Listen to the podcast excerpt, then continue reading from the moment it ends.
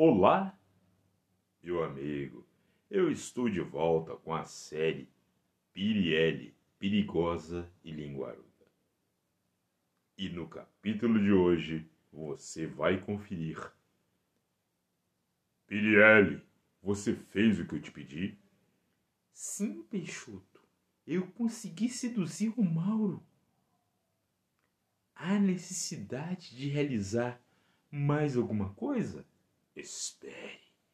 Temos que acabar com sua companheira, pois ela é guerreira, mulher de fé, e isso me incomoda muito. Diante daquela mensagem, Piriele desmaiou. Mauro tentou reerguê-la, mas contudo foi em vão. Enquanto Mauro socorria Piriele, em outro lugar, Anastácia sua companheira legítima estava orando a Deus assim: Querido pai, Mauro tem andado tão distante e por apenas alguns instantes sinto-me desprotegida, desamparada e aflita. Afinal de contas, o que aconteceu com ele, meu Deus? Nossas esquinas têm descortinado na minha vida que ele possui um novo amor nesses lugares. Ó oh Deus, eu presinto que algo ruim há de acontecer. Obstante a isso, a moça entregou a situação a Deus. Diante de tamanha dor na alma, Anastácia firmava a sua fé em Deus. Enquanto a companheira de Mauro realizava uma conexão com o Altíssimo, em outro lugar, Piriele era amarrada, acorrentada a alguém que não era de sua propriedade ou dos seus pertences. Havia dentro dessa moça um imenso desejo de pertencer a alguém que não tinha dona e ao mesmo tempo lutava com seu anseio de ser de qualquer um. De fato, ela era condenada de muitos amores, e isso lhe aprisionava. Apesar de suas crises existenciais, Piriele nutria por Mauro uma paixão enlouquecedora. Fato esse que a confrontava a cada dia. Em um determinado momento, Piriele abraçou Mauro e foi se envolvendo sem medo de ser feliz. E juntos simularam um pseudo amor. Diante desse clima de romantismo, as palavras ditas com tom de revolução definiam um tripé: paixão, interesse e divisão. Paixão pelo físico que usurpa a valorização das nossas casas interioranas. Paixão que subtrai valores sensuais por empatia e essência do ser. Piriele desconstruía valores primordiais na relação entre Mauro e Anastácia. Contudo, algo era digno de nota. Essa mulher tinha uma habilidade fantástica em persuadir seus pseudos amores a serem seus reféns nessa masmorra emocional. Apesar de ter fisgado Mauro, Piriele tinha uma outra missão meu caro ouvinte, eu queria que você opinasse sobre qual seria a outra missão que Pirielli teria que cumprir.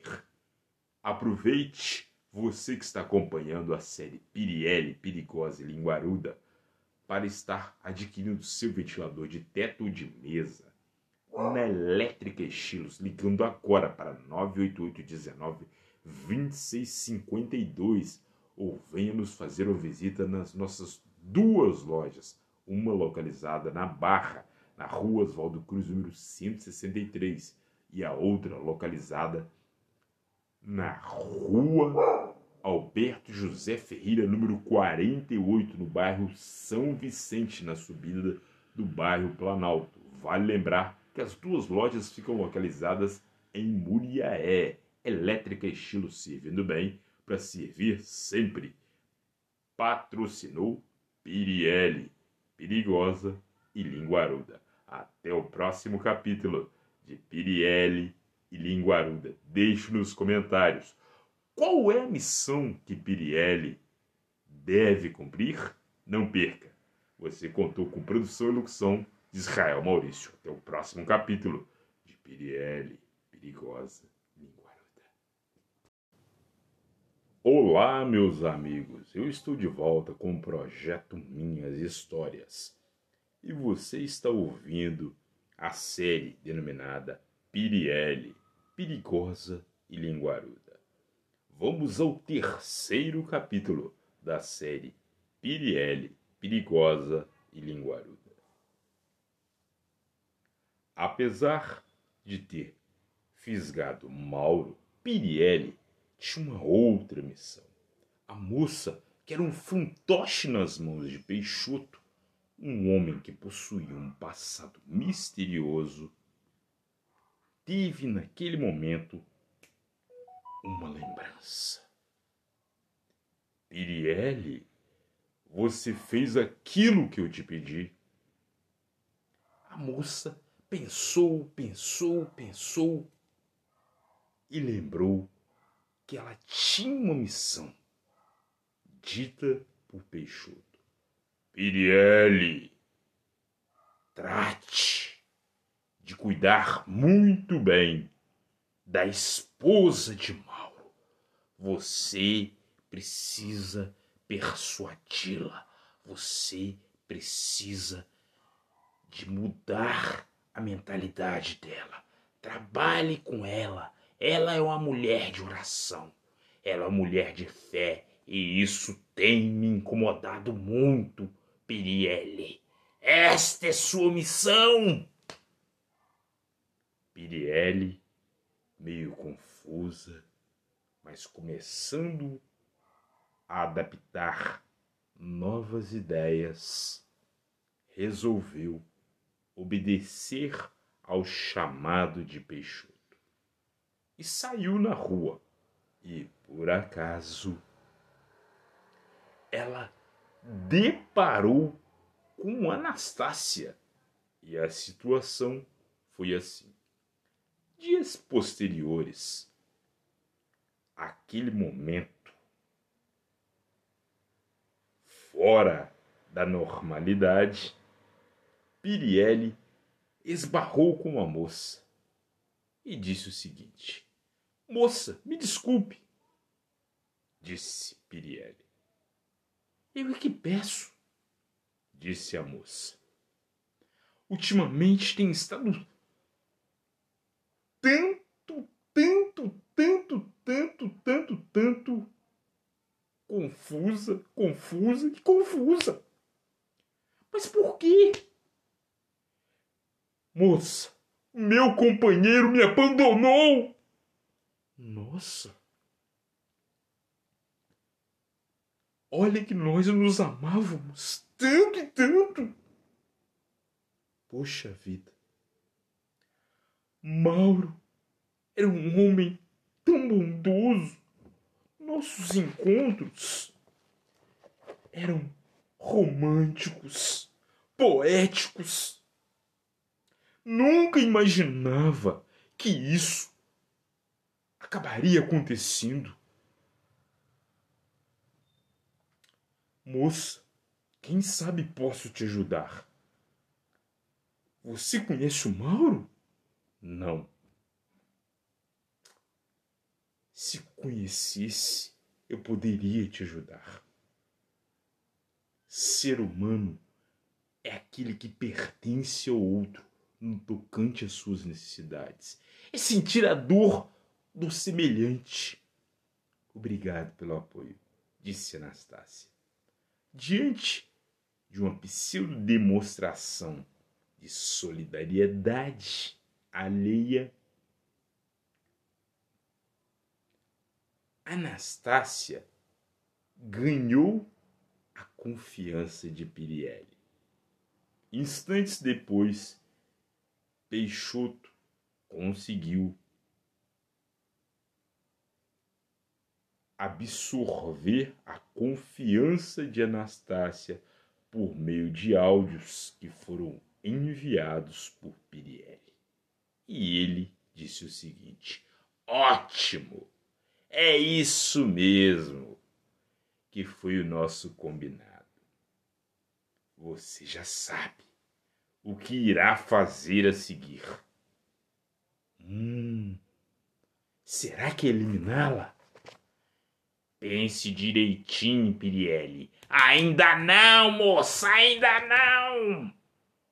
Não perca o próximo capítulo de Pirielli, Perigosa e Linguaruda. Afinal de contas, o que será da Anastácia? Segundo aquilo que Pirielli deve cumprir. Não perca o próximo capítulo de Pirielli, Perigosa e Linguaruda. Pirielli, Perigosa e Linguaruda contou com o patrocínio da Maurício Produções. Você quer ter uma bela filmagem da sua empresa, da sua marca? Aproveite para ligar para Maurício Produções através do 988 9382 15. Tem uma filmagem, tem uma locução e uma divulgação nas principais redes sociais. Maurício Produções, sua marca em todo tempo, em todo lugar. Não perca o próximo capítulo de Pirielli, Perigosa e Linguaruda. Você contou com a produção e a locução do Israel Maurício. Um forte abraço. Não esqueça, Deus te ama muito e Jesus quer residir aí dentro do seu coração. Reserve um momento para confessar os seus pecados a Ele, pois o mesmo há de perdoá-lo. Forte abraço! Olá, meus ouvintes! Estou de volta com o quarto capítulo de Pirielli, Perigosa e Linguaruda. Peixoto conseguiu absorver confiança de Anastácia por meio de áudios, dos quais Pirielli havia compartilhado com ele. O mesmo disse o seguinte a Pirielli: Ótimo! Que bom que você enviou esses áudios para mim. Agora estou certo tudo aquilo que havíamos combinado foi realizado. Excelente, Pirielli. Entretanto, você sabe o que fará a seguir? Hum, será que eliminá-la? Pirielli, ainda não! Quantas vezes não, Pirielli? Acalme-se.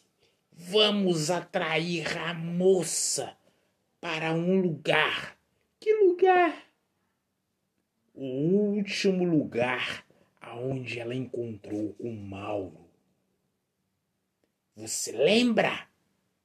Nossa, eu não consigo me recordar. Pois é, eu tenho registrado imagens e vídeo daquele casal romântico. Como eu detesto o romantismo! Nossa! Preste atenção. Será um golpe na consciência da tola, da imbecil da Anastácia, ok?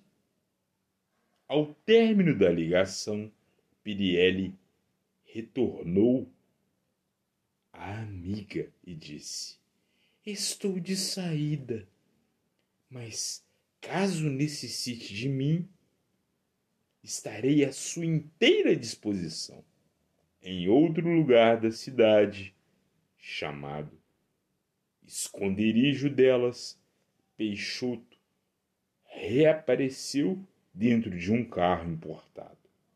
O mesmo sinalizou para Pirielli aonde a mesma deveria ficar. Dentro daquela belíssima casa, Pirielli se entregava emocionalmente e apaixonadamente para Peixoto. Instantes depois, Peixoto disse: Pirielli, você já criou seu novo roteiro? Roteiro? Como assim? Roteiro para o seu teatro ao vivo sem cortes.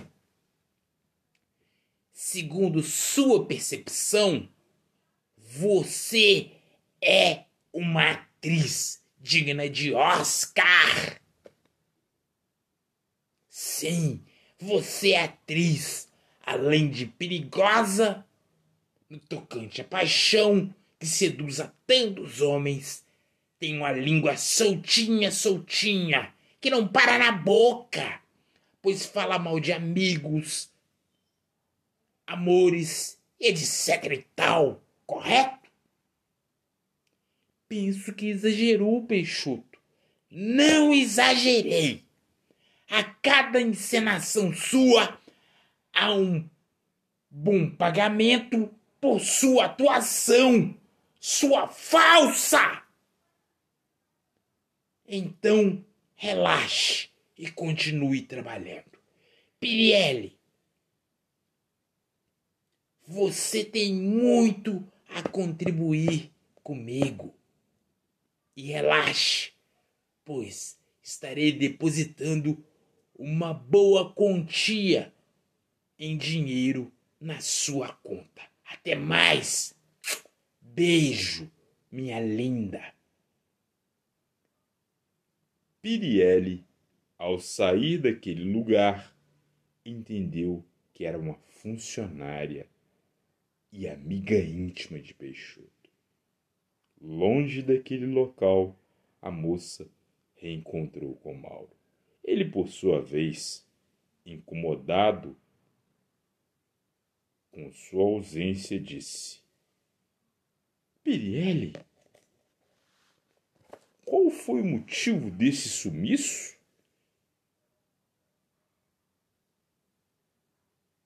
E por que tanto tempo longe de mim? Meu amor, eu estava resolvendo alguns problemas particulares. Muito bem. Minha mulher tem probleminhas aí para ficar resolvendo na rua. Mauro, não venha com ironia. Quando aceitou a nossa relação, eu deveria questioná-la, pois é casada. Pois bem, vocês homens são todos iguais. Toda vida, quando tomei tal atitude, procurei ser ética, liberal e moderninha. Hum, que mulher chique, moderninha! Deixa de conversa fiada e vamos nos amar, pois isso que de fato interessa. Apesar de tantas pressões feitas por Peixoto, Pirielli realmente nutria uma grande paixão por Mauro. Não percam, meus amigos, o próximo capítulo de Pirielli, Perigosa e Linguaruda. Esse capítulo contou com patrocínio da barbearia do Gustavo. Na barbearia do Gustavo você tem cortes de cabelo na máquina por apenas R$ reais. Cortes de cabelo na tesoura por apenas R$ reais. Aproveite para ligar para 988 28 44 49 ou venha conhecer a barbearia do Gustavo na Rua Popular, número 26, no bairro São Pedro, em Muriaé, Minas Gerais. Barbearia do Gustavo patrocinou Pirielli, Perigosa e Linguaruda. Você contou com produção e locução de Israel Maurício. E não perca o próximo capítulo de Pirielli, Perigosa e Linguaruda. Olá, meus amigos. Eu estou de volta com o projeto Minhas Histórias. E a partir de hoje, para você que está me seguindo no TikTok, digite Projeto Minhas Histórias. E a partir deste momento, a série Piri L, Perigosa e Linguaruda. Eis aí uma mulher independente, liberal, uma verdadeira caçadora de novos amores. Seria correta essa afirmação? Confesse você se quer conhecer essa mulher ou não. Essa seria uma resposta de muitos, correto? Em uma certa cidade cujo nome causa tanta polêmica ao ser pronunciada, havia uma moça que se chamava Piriele. Morena, altura mediana, cabelos longos e muito prosa por sinal. Ela trabalhava num certo setor. Naquele ambiente, ela era o centro das atenções diante de tantos olhares masculinos. Essa moça que tinha o hábito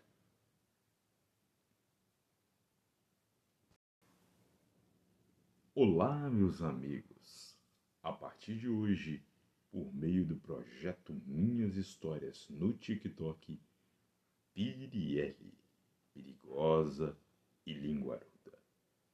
Eis aí uma mulher independente, liberal, uma verdadeira caçadora de novos amores. Seria correta essa afirmação? Confesse para você mesmo se por apenas algum momento da vida você não quis conhecer uma mulher como essa. Seria essa mesmo a sua resposta? É, caro ouvinte, foi em uma determinada cidade cujo nome causava tanta polêmica que nasceu Piriele, uma morena, uma altura mediana, cabelos longos e muito prosa, por sinal. Ela trabalhava num setor conhecidíssimo. Foi naquele ambiente aonde ela era o centro das atenções. Diante de tantos olhares, foi que Mauro, um moço que tinha o hábito de ler bons livros, que faziam parte da nossa literatura nacional, onde esse mesmo moço estava sentado quando Piriele apareceu diante dele e disse: Bom dia! Bom dia! Como vai? Vou bem. Posso te interromper por alguns instantes? Questionou Pirielli. Sim. Você é casado ou solteiro? Sou quase casado. Hum, porventura teria um lugarzinho reservado em seu coração? Ele suspirou fundo e disse: Moça, estou dividido. Como assim? Você é linda, todavia, minha companheira também. Então posso ser sua amiga íntima? Que tal? Me dê um tempo para pensar. Os dias se passaram e Biriele reapareceu naquele mesmo local onde o moço tinha o hábito de ler bons livros e por meio de um encanto irresistível o beijou. Percebendo que o local era propício para o encontro, Pirielli disse: Moço, está fazendo muito calor.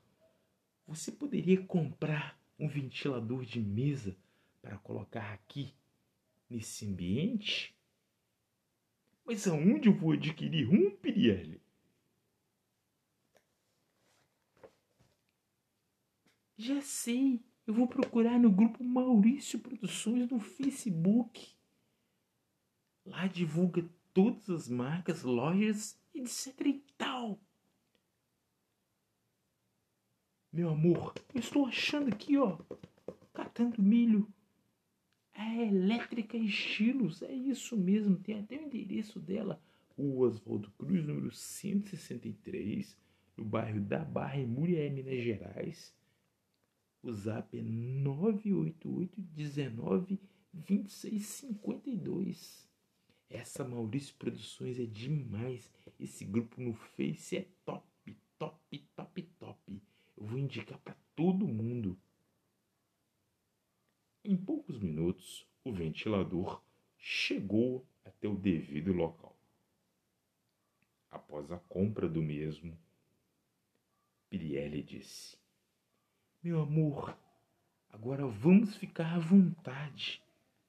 Quando de repente o celular da moça vibrou e ela saiu correndo. Mauro não entendeu nada. Em outro lugar, ela conversava com um determinado indivíduo. Pirielli, você fez o que eu te pedi? Sim, Peixoto. Quem será esse moço que leva o nome de Peixoto? Seria boa gente ou não? Você vai descobrir no próximo capítulo de Pirielli, Perigosa e Linguaruda. Aproveite você que está acompanhando no TikTok para deixar o seu joinha e compartilhar esse vídeo. Pirielli, Perigosa e Linguaruda. Você contou com a produção e locução de Israel Maurício. Não perca o próximo capítulo de Piri L. Constantemente eu ouço na minha rua e no meu bairro perguntas como essa. E aí, você já cortou o seu cabelo hoje? Muitos respondem com outra pergunta. Qual o preço do corte? Afinal de contas, um moço corta o cabelo bem? Na barbearia do Gustavo tem um moço que corta o seu cabelo muito bem. E você vai cortar o seu cabelo na máquina por apenas oito reais e na tesoura por apenas dez reais. Se você não cortou o seu cabelo hoje, venha cortá-lo na barbearia do Gustavo, na Rua Popular, número 26, do bairro São Pedro, em Murié, Minas Gerais. Ou ligue agora para 988 28 44 49. Barbearia do Gustavo. Este é o momento para você cortar o seu cabelo.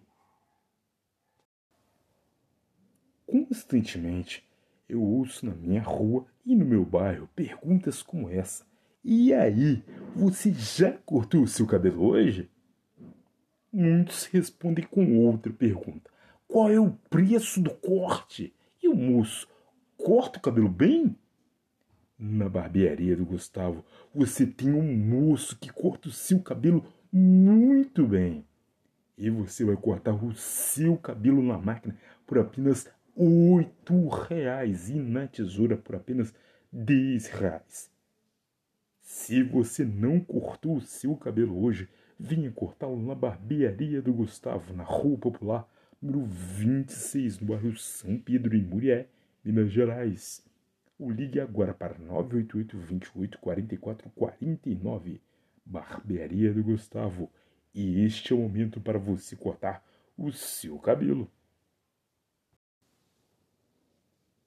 Constantemente eu ouço na minha rua e no meu bairro perguntas como essa. E aí, você já cortou seu cabelo? Hoje, hoje, hoje. Muitos respondem com outra pergunta.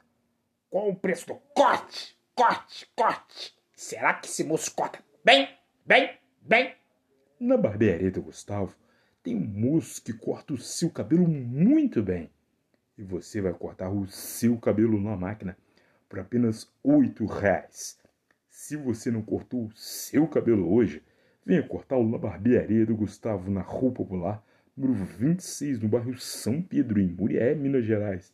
Ou ligue agora para 988 28 44 49. Barbearia do Gustavo. Este é o momento para você cortar o seu cabelo.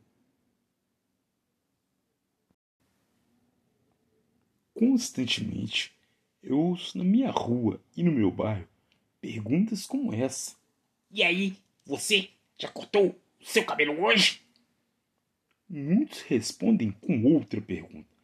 Qual o preço do corte? E o moço, corta o cabelo bem? Na barbearia do Gustavo, tem um moço que corta o seu cabelo muito bem. E você vai cortar o seu cabelo na máquina por apenas oito reais. E na tesoura por apenas dez reais. Se você não cortou o seu cabelo hoje, venha cortá-lo na barbearia do Gustavo, na Rua Popular, número 26, no bairro São Pedro, em Murié, Minas Gerais. Ou ligue agora para 988 28 44 49. Barbearia do Gustavo. Este é o momento para você cortar o seu cabelo.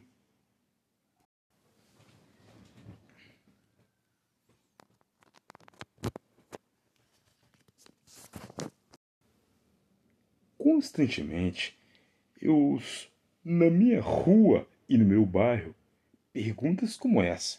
É, rapaz, você, você já cortou seu cabelo hoje?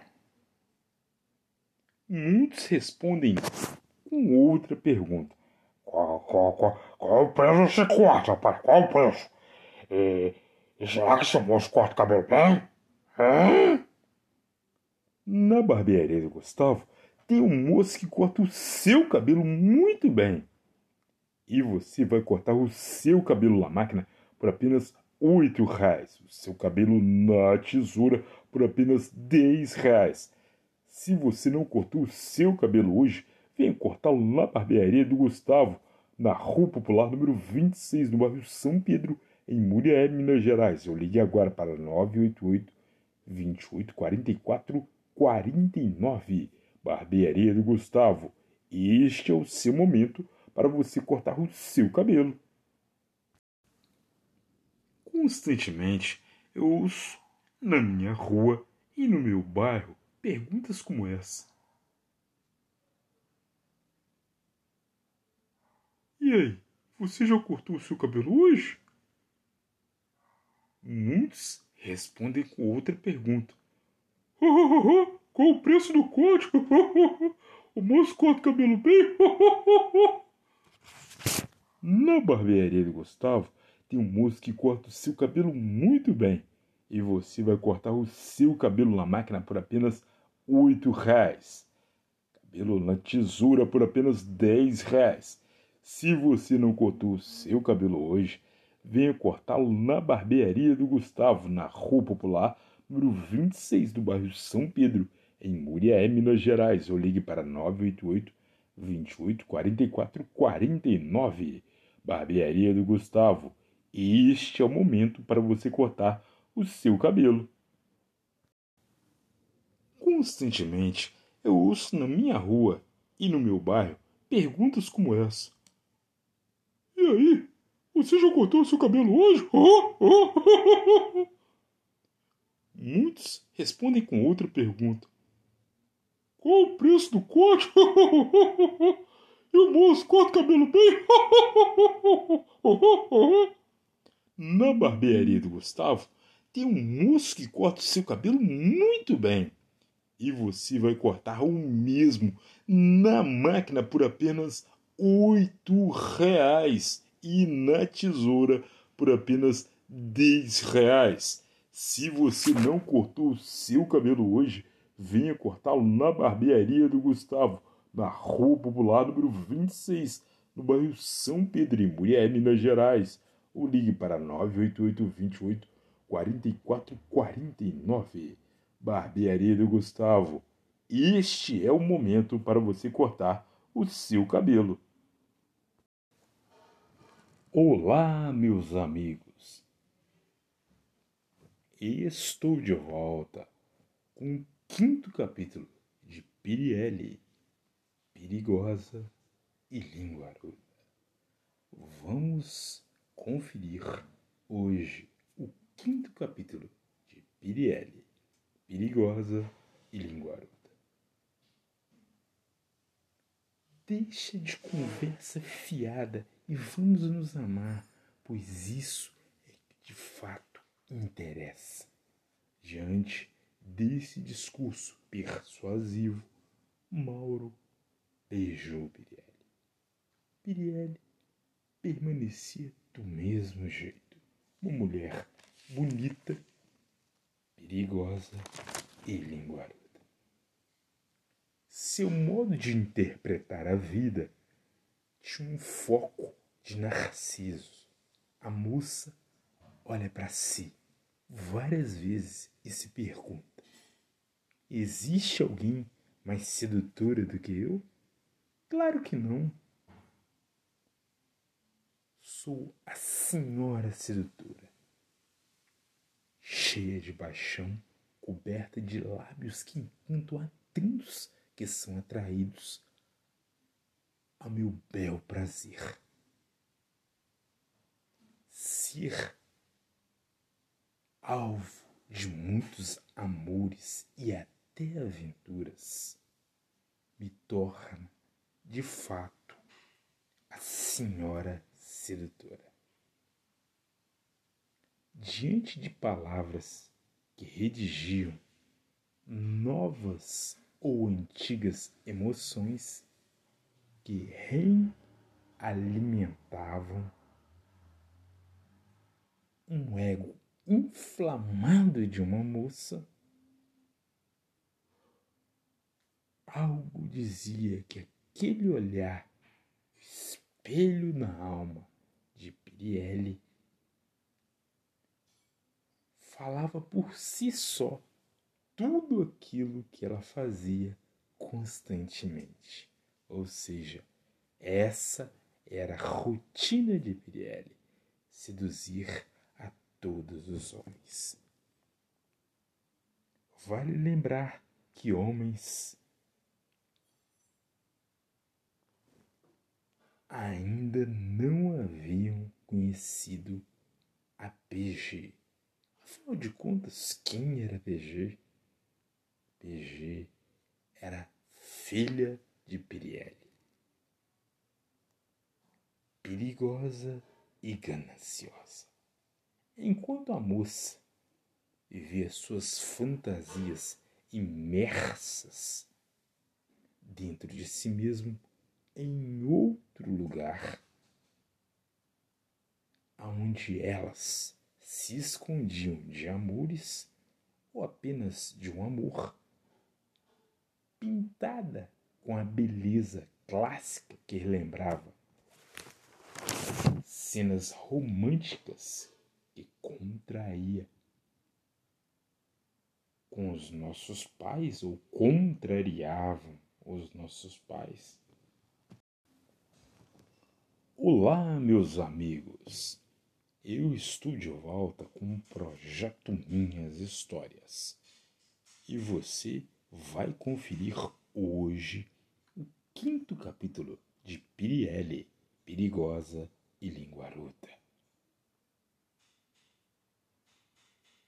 Que mulher chique!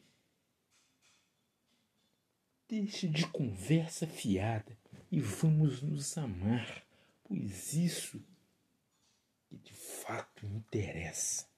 Diante desse discurso persuasivo, Mauro se rendeu à sedução de Pirielle. No entanto, Pirielle permaneceu do mesmo jeito. Uma mulher bonita, perigosa e linguaruda. Seu modo de interpretar a vida tinha uma vertente de narciso. A moça olhava para si e por diversas vezes se perguntava: Existe alguém mais sedutora do que eu? Claro que não. Sou a senhora sedutora, cheia de paixão, coberta de lábios que encantam a tantos que são atraídos até o meu ser. Ser de muitos amores e aventuras também. As mesmas redigem novas emoções que retroalimentam meu ego inflamado. Após aquele olhar no espelho da alma, Pirielle disse: Os homens ainda vão conhecer a PG. Afinal de contas, quem é essa PG? Para quem não conhecia, PG era perigosa e gananciosa filha de Pirielle. Enquanto a moça vivia suas fantasias imersas na piscina do ser, em outro lugar, onde elas se escondiam de amores com apenas um amor ou etc e tal, pintada com a beleza clássica que relembravam cenas românticas que contaram os nossos pais. Há alguns anos atrás, Anastácio e Mauro, ou melhor, em alguns anos atrás, Anastácia e Mauro marcaram um encontro na Praça das Amores, lugar propício para aqueles que se amam de verdade. Naquele período, não havia segunda opção no calendário do amor. Dentre tantas cenas românticas, registrava-se aquele sorvete tomado pelo casal, como hambúrguer, sundae e até pizza. O que o casal não sabia é que havia um sujeito filmando tudo. A cada beijo, Anastácia agradecia a Deus pela vida de Mauro. Olá, meus amigos! Estou de volta com o quinto capítulo de Pirielle, perigosa e linguaruda. Hum, que mulher chique! Deixa de conversa fiada e vamos nos amar. É isso que de fato interessa. Diante desse discurso persuasivo, Mauro, encantado pela sedução de Pirielli, a beijou. A moça permanecia do mesmo jeito. Aquela mulher bonita, perigosa e linguada. Seu modo de interpretar a vida tinha uma vertente de Narciso. A moça olhava para si várias vezes e se perguntava: existe alguém mais sedutora do que eu? Claro que não. Sou senhora sedutora, cheia de paixão, coberta de lábios que encantam a tantos que são atraídos até o meu ser, ser de muitos amores e aventuras também. As mesmas redigem novas emoções que retroalimentam meu ego inflamado. Após aquele olhar no espelho da alma, Pirelli disse: Os homens ainda vão conhecer PG. Afinal de contas, quem era essa tal de PG? Enquanto a moça deixava um ar de mistério no ar, a mesma vivia imersas em fantasias na piscina do seu ser. Enquanto isso, em outro lugar, onde elas se escondiam de amores ou apenas um amor, haviam cenas que remontavam aquelas histórias que os nossos pais nos contavam. Alguns anos atrás, Anastácia e Mauro marcaram um encontro na Praça dos Amores lugar propício para aqueles que se amam de verdade. Naquele período não havia uma segunda opção no calendário do amor. Dentro de tantas cenas românticas registrava-se aquele sorvete tomado pelo casal, além de hambúrguer, sundae e até pizza.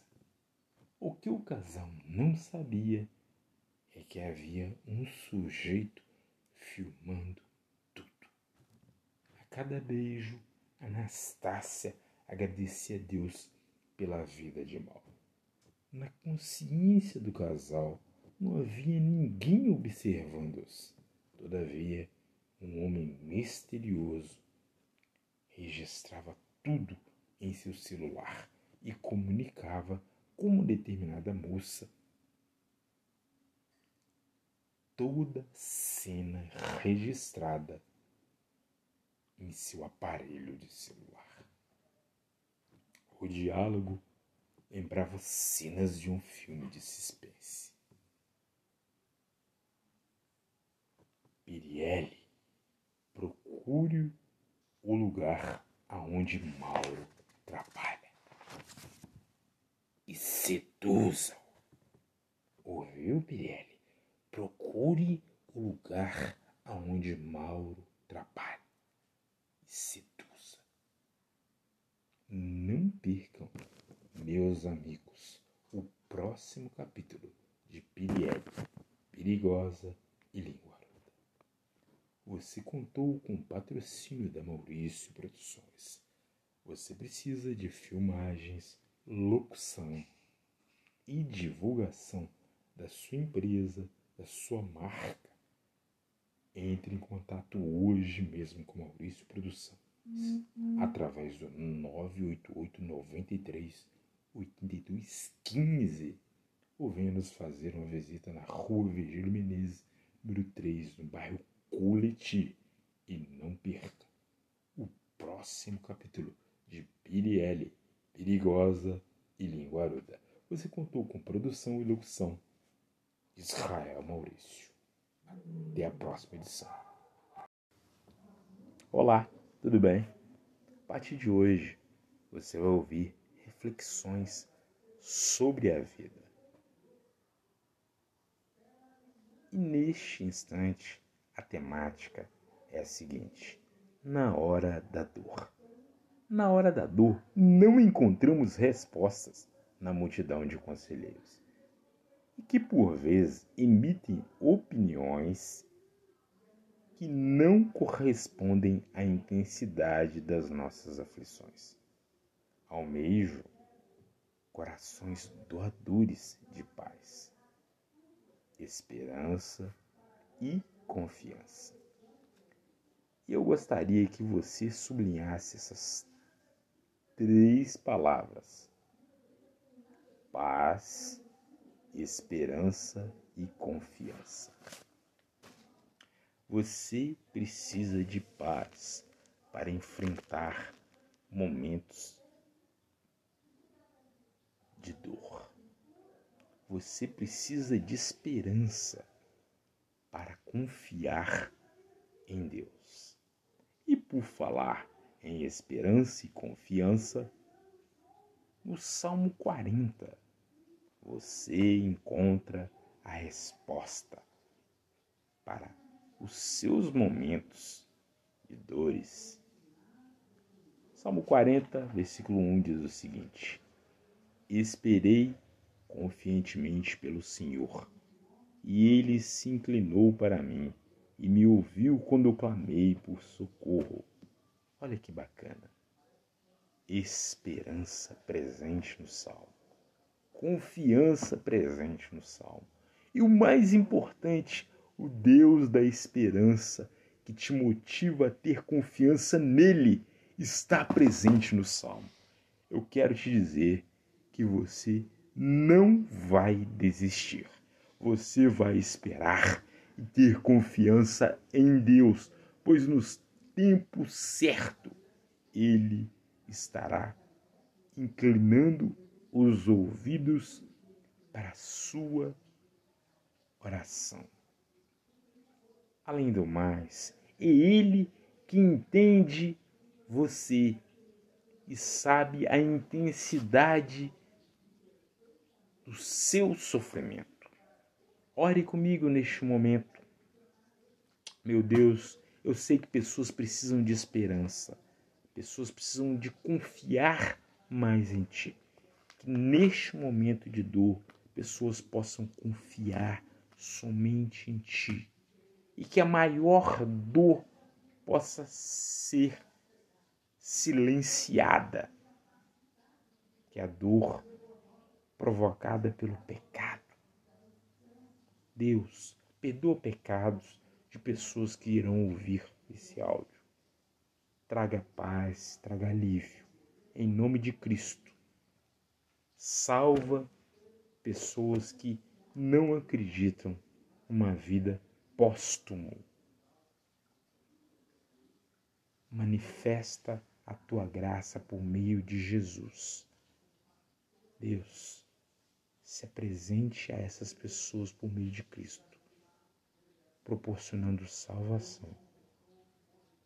E que essa salvação possa inundar o coração de muitos de paz, esperança e confiança somente em Ti. Em nome de Cristo Jesus que esse áudio possa ser compartilhado com pessoas que estão desesperançadas. Sobretudo, que as mesmas possam confessar seus pecados somente a Ti, em nome de Cristo Jesus. Amém. Meu querido, compartilhe este áudio. O projeto Reflexões sobre a Vida depende de você. Se porventura dentro do seu ambiente familiar, laborial ou simplesmente pelas suas andanças na rua, ouça esse áudio. Pare tudo e lembre que existe um Deus que se preocupa muito contigo. Você contou com locução e produção do Israel Maurício. Eu te aguardo na próxima edição de Reflexões sobre a Vida. Que Deus te abençoe muitíssimo. Que Jesus possa ser seu Senhor e Salvador, te conduzindo um dia para o céu. Ali não haverá mais dor. Receba Jesus, tenha perdão dos seus pecados e garantia de vida eterna. Forte abraço do Israel Maurício. Olá, tudo bem? A partir de hoje, inicia-se reflexões sobre a vida. E a temática deste momento tem como título Na Hora da Dor. Na hora da dor, não encontramos respostas na multidão de conselheiros. E por vezes, os mesmos emitem opinião, opiniões. En la verdad, que estáis en efecto siguiendo. Le damos la bienvenida a la Iglesia Evangélica de la Gracia, en Barcelona, España, y le invitamos a que visite nuestra página web porgracia.es. Deseamos que Dios le bendiga ahora a través de su palabra.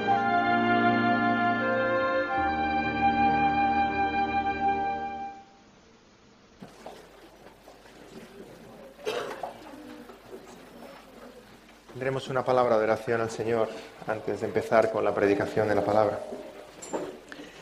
Señor, reconocemos que nuestra alma tiene sed y no tiene sed de las cosas de este mundo, Señor, tiene sed de ti. Nos acercamos a ti, a tu presencia, a tu santa palabra, guiados por tu Santo Espíritu, deseosos, Señor, de beber de ese agua viva, fresca, que es tu Evangelio. Señor, reconocemos que tú eres nuestro amo, nuestro Señor, nuestro Creador, nuestro sustentador, tú eres nuestro pastor, Señor, y estamos perdidos y estamos alejados de ti un solo momento. Queremos seguirte, escuchar tu voz, seguir tus pisadas. Y te pedimos que en esta mañana, una vez más, tú guíes nuestros corazones, siguiéndote a ti, el agua viva. En nombre de Cristo Jesús. Amén. Os invito a abrir vuestras Biblias en el Salmo 23 y tendremos abiertas nuestras Biblias en el Salmo 23 durante todo el mes de enero, porque el Salmo 23 merece no solo un sermón, sino una serie de sermones. Así que vamos a estar varias semanas meditando en este precioso salmo. Es una nueva serie de sermones en las cuales vamos a reflexionar sobre este pasaje tan querido, tan emblemático, tan conocido Seguro que es uno de los pasajes que podemos recitar de memoria, incluso nuestros niños. ¿Cuántas veces hemos acudido al Salmo 23 buscando confianza, buscando paz, buscando serenidad, buscando ese buen pastor que guía nuestros pasos, que es el Señor Jesús? Y mi oración es que esta serie sirva para consuelo a aquellos que estáis en aflicción, en dificultad, en dolor, en prueba, sirva para afianzar vuestros pasos en la verdad, que estáis en efecto siguiendo la voz del buen pastor, siga para animaros en el camino, estamos siguiendo al buen pastor, es algo activo, vamos hacia adelante, sirva para sentiros más unidos al rebaño, porque somos un cuerpo, somos un pueblo que estamos siguiendo a nuestro buen pastor sirva para que nuestros oídos sean aún más sensibles a escuchar su voz, a reconocerla, a dejarnos guiar. Y cuando nos acercamos al libro de los Salmos, eh, un comentarista decía que el libro de los Salmos es un espejo del alma. En cualquier época de nuestra vida nos sentimos identificados con un salmo. Y leemos los salmos y decimos, este es mi salmo. Y nos acompaña ese salmo por una época determinada, ¿verdad? Ya sea el 100, ya sea el 37, ya sea el 70, ya sea el 1. En los salmos, que son cánticos, encontramos al salmista expresando sus muchas emociones. Hay salmos de queja, hay salmos de dolor, hay salmos de confesión, hay salmos de gozo, hay salmos de petición, hay salmos de victoria. Así que sea cual sea la época de nuestra vida, siempre nos vamos a sentir identificados con un salmo y lo vamos a leer y releer y nos va a acompañar muchos días. Pero si hay uno que destaca entre los salmos es el 23. Es un salmo bellísimo y es el más leído, el más memorizado, el más cantado, del cual se han hecho más sermones en todas las épocas, en todas las culturas. Yo recuerdo de niño, yo me crié en una iglesia bautista reformada y cantábamos ese antiguo himnario, el Salterio de Ginebra, ¿sí? que ya se usa en pocas iglesias. Y había un salmo que yo recuerdo, lo he buscado, no lo he encontrado, pero he escrito la primera estrofa que la recordaba de memoria, de tanto cantarlo de cuando éramos niños. El Salmo 23, y dice la letra, es Jehová Dios mi pastor atento, nada me faltará en ningún momento. Me hará yacer en los lugares vastos en donde abundan delicados pastos, junto a aguas mansas en corriente. Me pastorea con su voz potente. Y tantos himnos, y tantos poemas, y tantos salmos, y tantos cánticos, y tantos sermones que he inspirado este salmo. A esta serie le he titulado La perla de los salmos, siguiendo una expresión de nuestro querido Spurgeon en su comentario, El Tesoro de David, que cuando empieza a hablar de este salmo dice, esta es la perla de ese tesoro de David, la perla de los salmos. Y lo primero que nos llama la atención es esta imagen, esta ilustración del pastor y las ovejas. Es algo a lo que estamos acostumbrados, pero es algo que aparece por primera vez en los salmos. El pastor y las ovejas, la imagen de Dios como pastor nosotros como rebaño. Aparece en el Salmo 23, Jehová es mi pastor. Aparece en el Salmo 79, nosotros pueblo tuyo y ovejas de tu prado. Aparece en el Salmo 100, aparece en el Salmo 80, oh pastor de Israel, escucha tú que pastoreas como ovejas a José. Y después de los salmos aparece todo el resto de la Biblia. Esta imagen de Dios como pastor, cuidador, protector, que guía a su pueblo. Y aquellos líderes que el Señor ha puesto sobre su iglesia, los llamamos también pastores, pero son realmente subpastores, debajo del cuidado del gran pastor de las ovejas. Salmo 77, condujiste a tu pueblo como ovejas por mano de Moisés y de Aarón.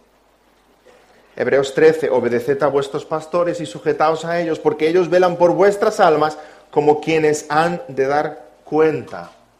Y digo que Dios es nuestro buen pastor y aquellos pastores de carne y hueso, aquellos pastores terrenales son subpastores. A mí me gusta comparar el rol del pastor al de esos perrillos que el pastor envía a cuidar de sus ovejas, ¿verdad? Uy, cuidado que aquella se extravía. Junta el rebaño por aquí. Pero tanto las ovejas como los perrillos están escuchando la voz del pastor, la instrucción del pastor, la guía del pastor. Vamos a exprimir esta frase porque el sermón de hoy es solamente el primer versículo. Y os he hecho abrir vuestras Biblias para leer el primer versículo. Jehová es mi pastor. Nada me faltará. Jehová es mi pastor. Nada me faltará. Y vamos a exprimir esa primera frase y vamos a sacar todo ese jugo celestial que tiene. Y primero dice Jehová, el Señor es mi pastor. Y es curioso adentrarnos a este salmo sabiendo quién ha escrito este salmo. David, pastor de ovejas. Sabe muy bien de qué está escribiendo. Y dice que el Señor es su pastor. David no solo es una oveja del Señor, él es el rey de Israel. Él es pastor de ese pueblo. Y aún así Él se está poniendo en el rol de oveja. El rey de Israel se está sometiendo a Jehová y está diciendo, Él es mi pastor. Él es mi guía. Jehová es mi pastor.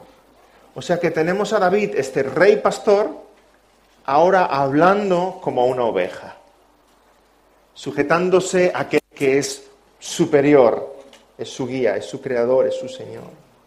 Y digo que David habla con conocimiento de causa porque sabe muy bien cuál es el rol de pastor. Era hecho de pastor, de joven. Sabe muy bien la entrega que ese rol necesita, el sacrificio, el cuidado, la preocupación de un pastor por sus ovejas, que estén bien, que duerman, que coman, que descansen, la protección que necesitan sus ovejas. y reconoce que todo ese cuidado que él, siendo un joven pastor, tuvo por sus ovejas, es el cuidado que su pastor celestial tiene sobre él. Esa misma atención. No solo conoce muy bien el rol de pastor, sino que David conoce muy bien también lo complicadas que son las ovejas, cómo se extravían, lo tozudas que pueden llegar a ser, lo inconstantes, lo débiles, lo torpes que lleguen a ser. Y aún así, David no tiene reparos en decir que él es una oveja que está bajo el cuidado del pastor de los pastores. El Señor es mi pastor. Y fijémonos en esa pizca de santo orgullo que está usando aquí David. El Señor es mi pastor. Que no es cualquiera, ¿eh? Es el Señor mi pastor. Lo dice con la boca grande, lleno de satisfacción, de admiración, de devoción. Que no es cualquiera el que está cuidando de mí, que yo sé que soy una oveja pequeña y simple y torpe, indefensa, pero no penséis que es cualquiera el que está cuidando de mí, de mi vida, de mi alma. No, mi pastor es Jehová. Mi pastor es el gran yo soy. Mi pastor es el todopoderoso. Mi pastor es Adonai. Es el Shaddai. Es el Dios de Israel. Jehová es mi amo. Jehová es mi dueño. Jehová me ha comprado. Jehová es mi pastor. Vemos ese santo orgullo, esa satisfacción de su alma en el rey David. Igual con nosotros, si tú eres una oveja del Señor, es Él el que te está cuidando. ¿A quién alzamos nuestros ojos? ¿A quién alzamos nuestros ojos? ¿A quién miramos? ¿Estamos esperando ayuda de dónde? ¿De quién? ¿De los seres humanos? ¿Del gobierno? ¿De tu jefe? ¿De un familiar? No, Jehová es mi pastor. Es a Él a que tenemos que mirar. En manos de nadie más podemos estar más seguros, más tranquilos, más confiados. Pero vamos a seguir exprimiendo esta frase. No solo dice que Jehová es mi pastor, dice que Jehová es. Es. Qué santa certeza, qué convicción la del rey David cuando está escribiendo. Jehová es mi pastor. No dice, ay, espero que Jehová sea mi pastor. Ay, ojalá Jehová fuera mi pastor. Está seguro, convencido, tranquilo. Jehová es mi pastor. Hermanos, la fe cristiana no es como un espejismo que algunos ven en el desierto. Ay, espero que... Cuando les hablas a la gente muchas veces sobre su fe, les preguntan qué es lo que creen, qué es lo que piensan, si algún día Dios les perdonará, si estarán en el cielo. Dicen, ay, yo espero que... Yo creo haber sido una buena persona. Esto se me mueve, perdón. Creo haber sido buena persona creo que Dios me perdonará, creo que estaré en el cielo, creo que Dios escucha mis oraciones, pero no tienen convicción ninguna. Nuestra fe no es un espejismo, nuestra fe es algo cierto, es algo seguro, es algo firme. Jehová es mi pastor. Jehová es quien me cuida, quien me protege. En manos de quién estoy, quien me guía, con quién voy, quién me sostiene, quién me cuida. Y el cristiano puede decir eso con absoluta certeza. Dice el Señor Jesucristo en Juan 10, 27, mis ovejas oyen mi voz y yo las conozco y me siguen. Mi Padre que me las dio es mayor que todos y nadie las puede arrebatar de mi mano. El cristiano no es una oveja vagabunda que va por el mundo diciendo, a ver quién quiere ser mi pastor, a ver quién me apadrina. Sabe que está en las manos de su buen pastor y que nada le puede arrebatar de su mano. Nada te puede apartar de la mano del Señor. Estás en sus manos. Y cuando dice nada es nada. Ni aun tú mismo. No creemos que la salvación se pueda perder. Lo puedes hacer tan mal en tu vida que si estás en las manos del Señor no vas a caer eres suyo, te va a rescatar, te va a restaurar, te va a hacer volver al redil. Si eres suyo, siempre es suyo. Nadie las puede arrebatar de la mano de mi Padre. Ni aun la muerte, ni aun la muerte, el más grande de los enemigos que podamos temer. Job escribe en el capítulo 19, yo sé que mi redentor vive y al fin se levantará sobre el polvo y después de deshecha está mi piel, en mi carne he de ver a Dios, al cual veré por mí mismo y mis ojos le verán. ¿Te has mirado esta mañana en el espejo? Seguro que sí, al menos para peinarte. ¿Te has mirado a los ojos? Esos ojos que tú ves, esos ojos verán al Señor, al buen pastor, esos mismos ojos. Qué certeza la del cristiano que puede decir, Jehová es mi pastor. Canta también un antiguo himno, grata certeza, soy de Jesús. Hecho heredero de eterna salud, su sangre pudo mi alma librar de pena eterna y darme la paz. Y hermanos, vivimos en un mundo donde ahí fuera no hay certeza de nada. Hay una inseguridad profunda. Aquel que pone su confianza sobre el dinero ve que los mercados se hunden, que todo lo que ha invertido se pierde, que pierde su empleo. Aquel que confía en su salud y en su fuerza física ve que llega la enfermedad y que llega la vejez. Aquel que confía en el hombre ve que un amigo le ha traicionado o que un jefe no ha cumplido su promesa. Cualquier cosa es inestable en este mundo, solo el Señor es nuestra roca, el único en el que de verdad podemos confiar. Jehová es mi pastor. Y tal vez te estés preguntando, yo quisiera recuperar esa confianza, esa certeza, esa convicción de que estamos en las manos del Señor. Si eres del Señor, pregúntate y recupera esa certeza en las promesas del Señor. Pregúntate, ¿estabas perdido y Dios te ha hallado? Y aquellos que somos del Señor diremos, sí, amén. Estaba perdido y el Señor me ha hallado. Esa es la confianza del creyente, que si yo estaba perdido y Cristo me halló, esa obra que ha empezado en mí, Él la va a continuar hasta completarla. ¿O crees que Dios empieza algo y lo deja a medias? ¿O crees que Dios te ha comprado para luego dejarte? ¿O crees que Dios te ha sido de sus manos para luego dejarte caer? Si el Señor se ha tomado la molestia de amarte, de ir a por ti, de comprarte, de rescatarte, ya nada te va a apartar de sus manos. Si eres del Señor, estate confiado en que Él no pierde lo que es suyo escribe nuestro querido Spurgeon.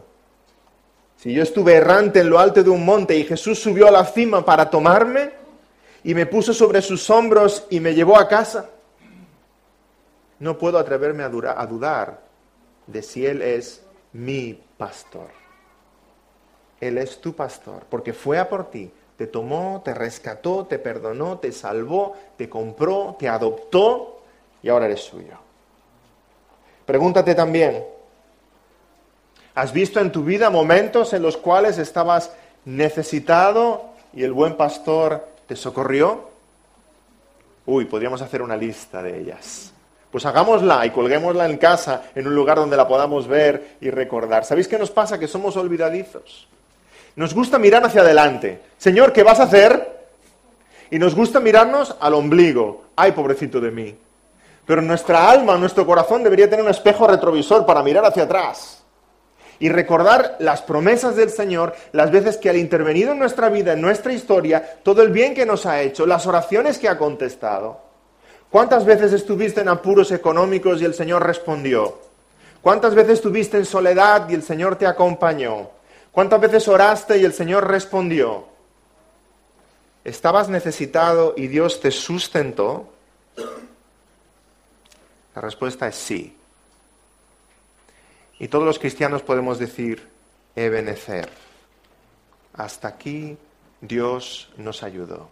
Y a lo largo de nuestra historia podemos tener muchos Ebenecer. Hasta aquí el Señor me ayudó, hasta aquí el Señor me ayudó. Lo que pasa es que hemos de mirar atrás para recordar las promesas del Señor cumplidas en nuestra vida. Tantas veces Dios le recuerda al pueblo de Israel antes de hablar antes de darle los mandamientos, antes de darles nuevas instrucciones.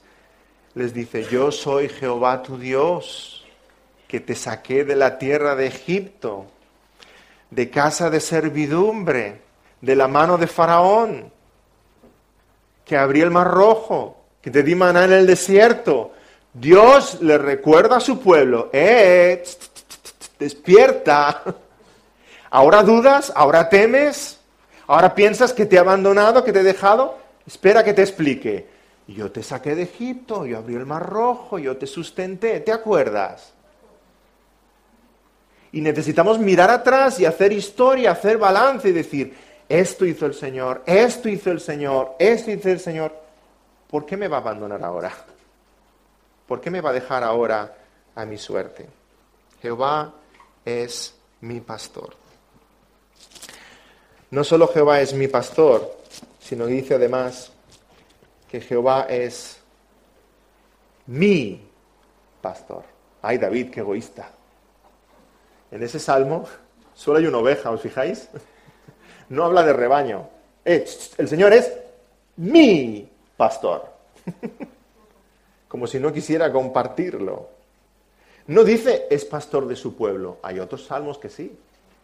No dice es pastor de un rebaño. Hay otros salmos que sí. Este no. Jehová es mi pastor. Ay, David podía haber empezado como el Padre Nuestro empieza, ¿verdad? Jehová es nuestro pastor, nada nos faltará. No, no, no. Está en clave personal. Jehová es mi pastor. Porque el énfasis de este salmo es otro. Este salmo quiere enfatizar ese cuidado. Gracias. Se me mueve demasiado este micro o me muevo demasiado yo. Quiere enfatizar este salmo ese cuidado personal único que el pastor tiene hacia sus ovejas ese cuidado de Jehová para con cada uno de nosotros. Jehová es mi pastor, Jehová es tu pastor.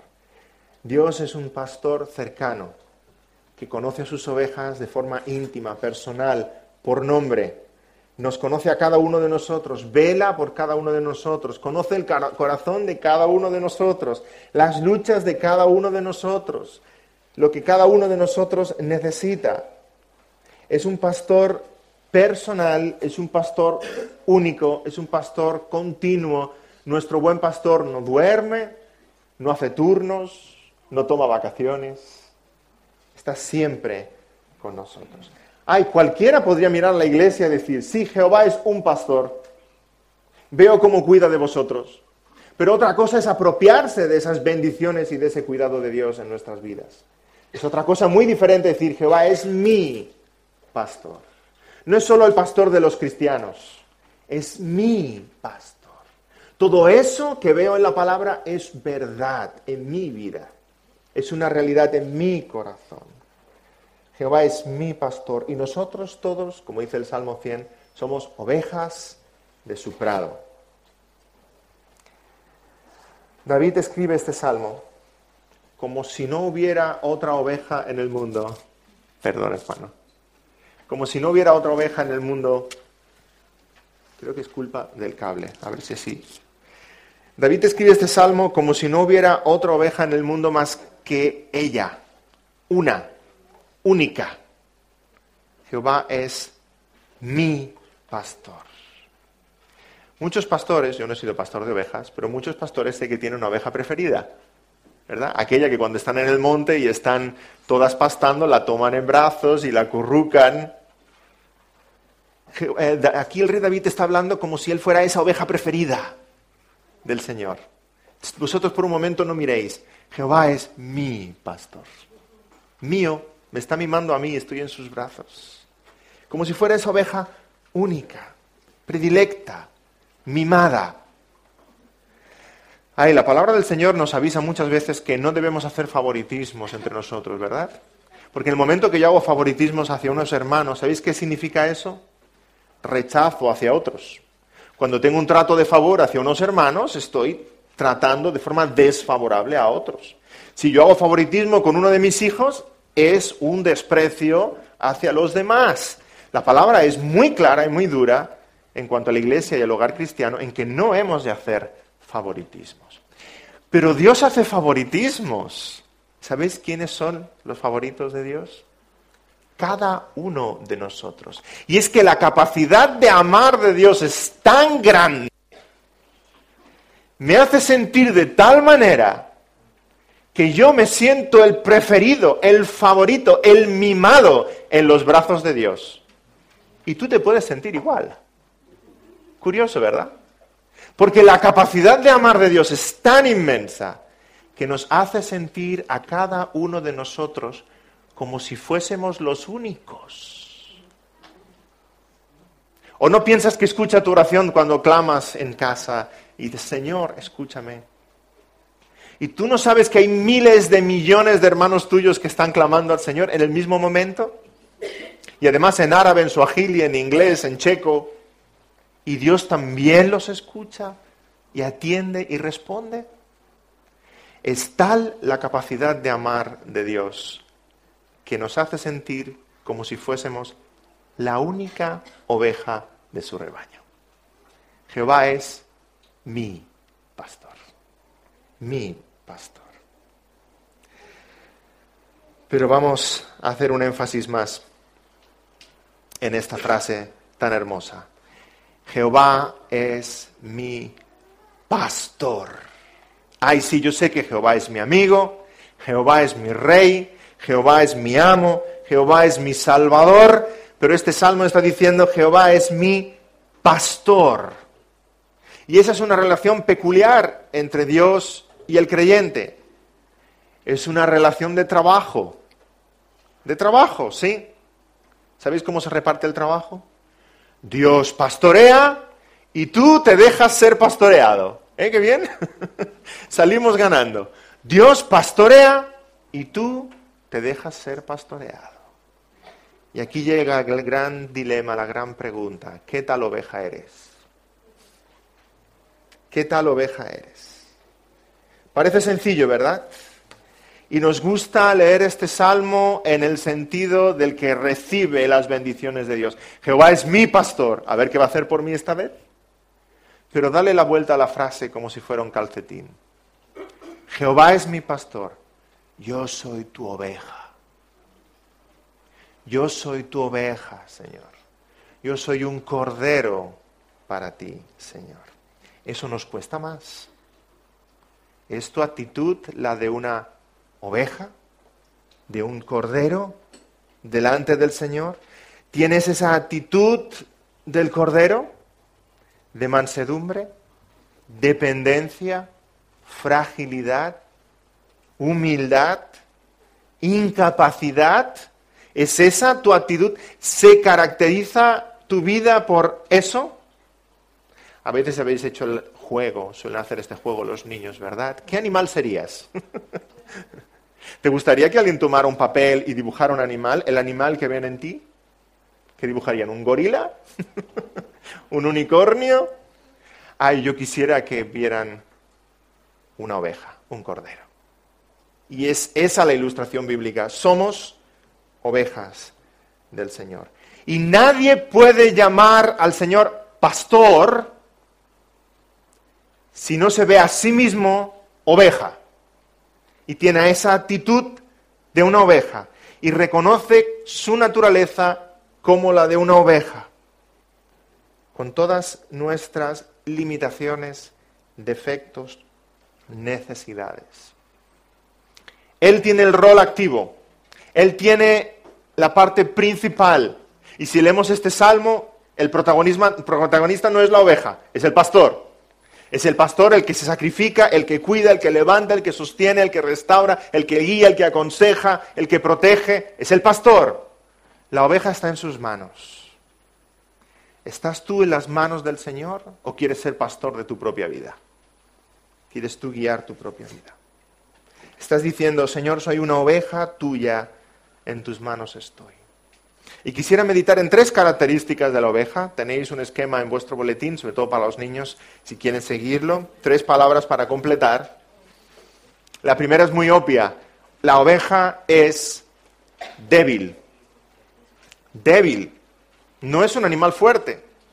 Si la llevan al matadero y no protesta, la trasquilan y no se queja, no tiene, no tiene uñas como el león para defenderse, no tiene cuernos como un toro, no tiene ni aún la velocidad del conejo para esconderse, no tiene ningún recurso para defenderse a sí misma. La oveja es débil, es presa fácil, no tiene fuerzas. Las fuerzas de la oveja están en su pastor. Es su pastor el que es fuerte, es su pastor el que la defiende. Pero ella no tiene fuerzas en sí misma. Así con nosotros, hermanos, somos ovejas del Señor porque estamos en manos de nuestro pastor. Nada podemos hacer por nosotros mismos. Señor nos dijo claramente, separados de mí, nada podéis hacer. En Él tenemos nuestras fuerzas, en Él encontramos sabiduría, en Él tenemos ayuda, en Él tenemos su poder. Necesitamos acercarnos al Señor con esta actitud del rey David. Jehová es mi pastor. Yo, por mí mismo, ay, pobre de mí, soy una oveja indefensa. Soy una oveja sin fuerzas. Si eres cristiano y te reconoces cristiano, tu actitud nunca puede ser de prepotencia, de orgullo, sino de debilidad, de humildad, de confianza en el buen pastor de las ovejas. Así que deja las cosas feas para otros animales, ¿vale? El orgullo para el pavo real. La autosuficiencia para los osos. El, orgullo, los gritos para los monos. Tú eres una oveja. Vive como una oveja. Compórtate como una oveja. Habla como una oveja. Que tu actitud hacia tus hermanos y hacia tu pastor celestial sea la de una oveja. Manso cordero. Escribe Calvino.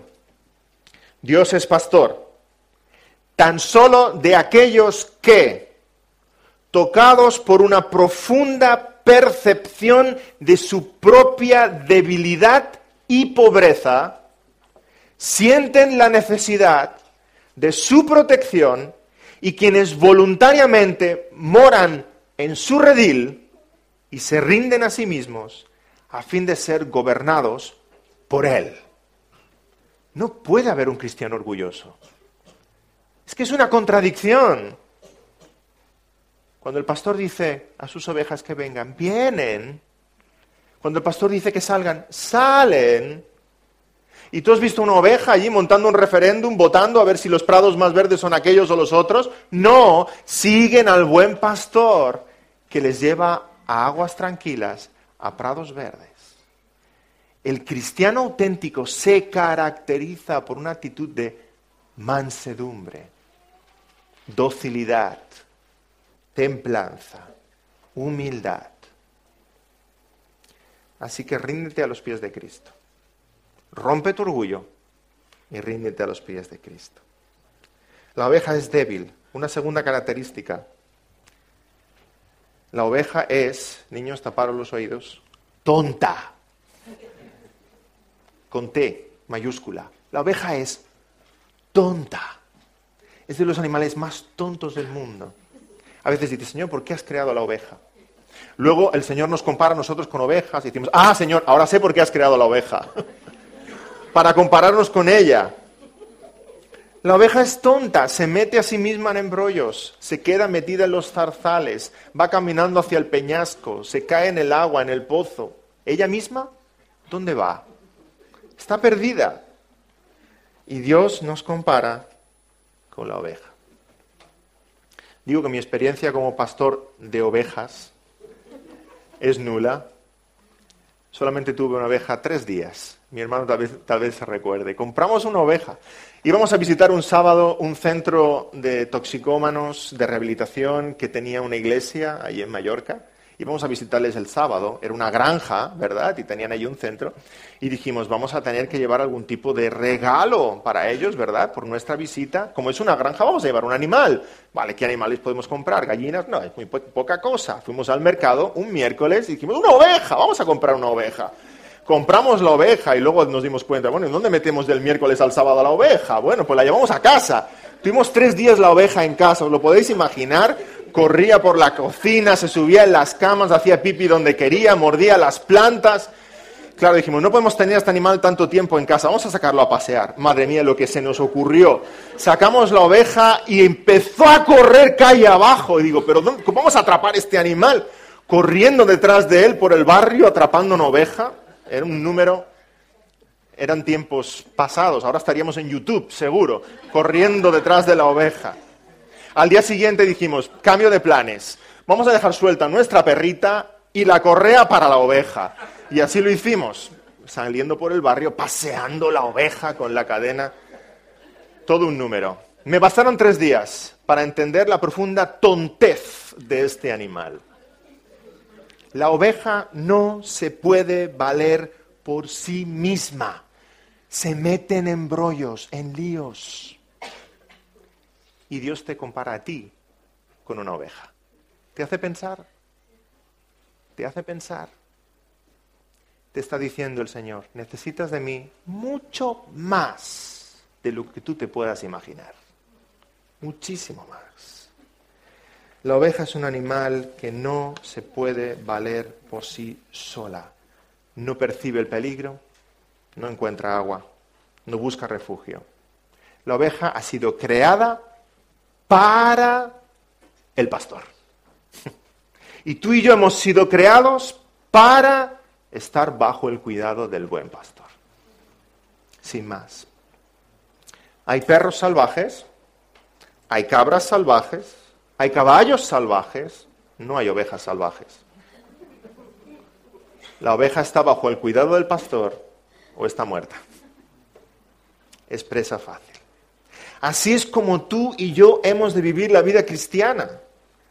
Necesitamos de un pastor. Y si no acudes al buen pastor, ¿quién pastorea tu alma? Cualquiera la nueva filosofía de autoayuda que sale por ahí, el nuevo gurú filosófico que han colgado en YouTube, tu trabajo, tu jefe. ¿Quién es tu pastor? ¿Quién te está aconsejando? ¿Quién te está guiando? ¿Quién te está llevando hacia verdes pastos? Ha de ser el Señor, si no estás perdido.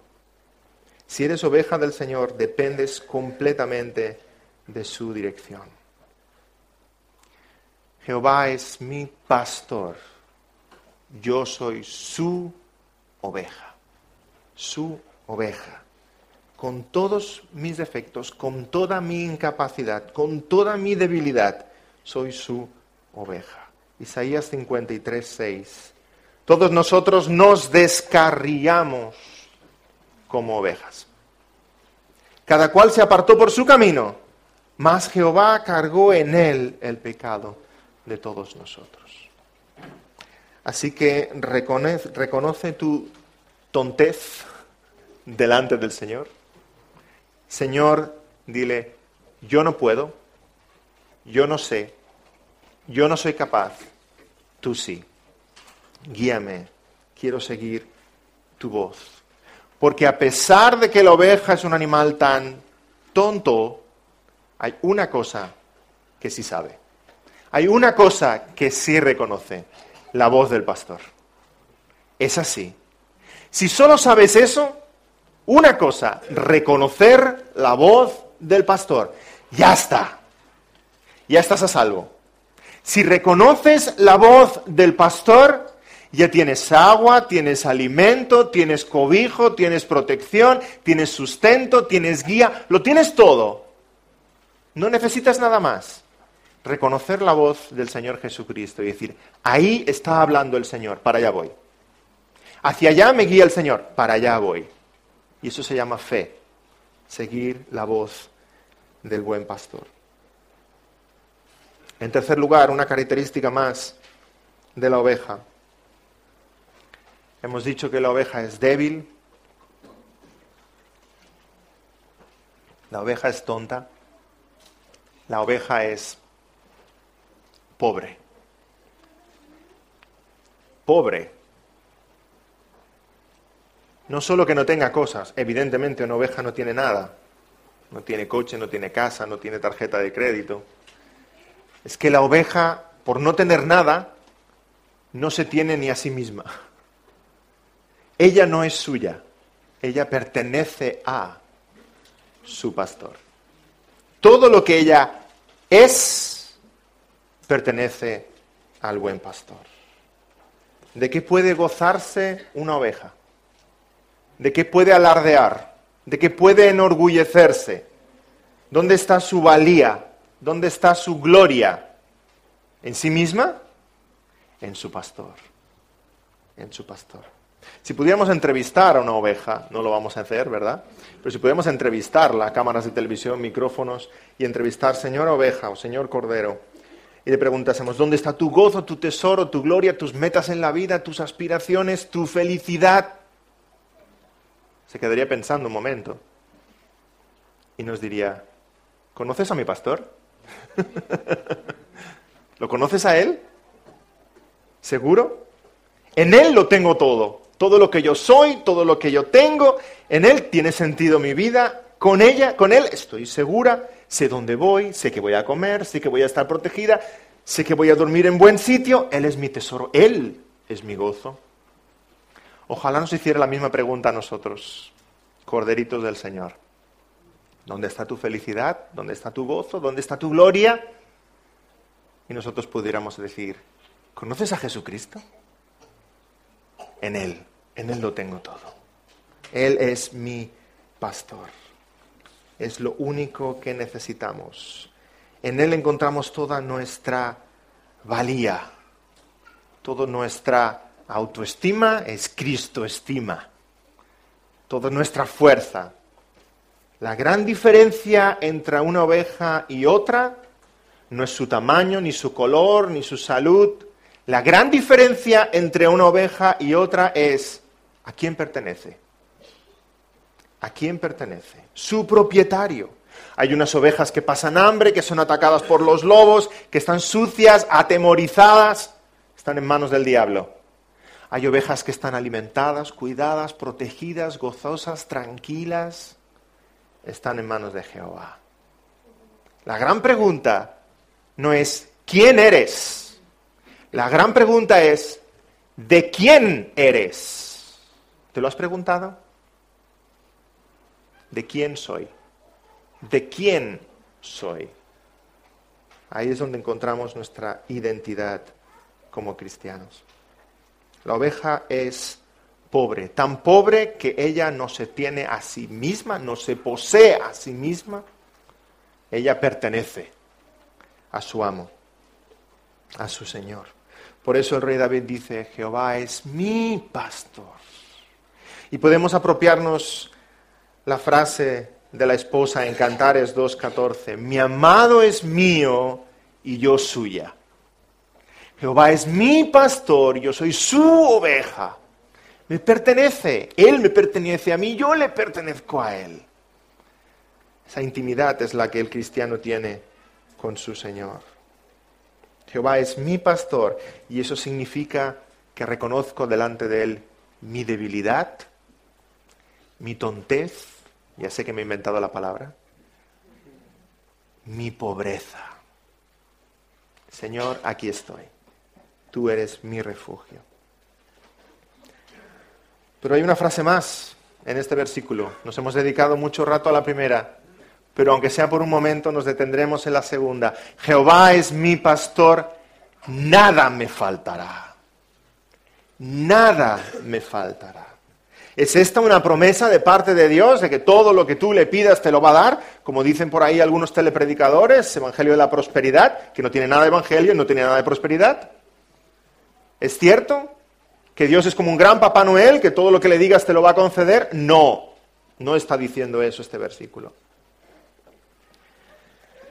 El Salmo 23 no nos llama a la usura ni a pedirle a Dios muchas cosas. Al contrario, el Salmo 23 nos llama a un profundo descanso, una profunda paz en el contentamiento. Nada me faltará. El pueblo de Israel fue peregrino 40 años en el desierto, ¿recordáis?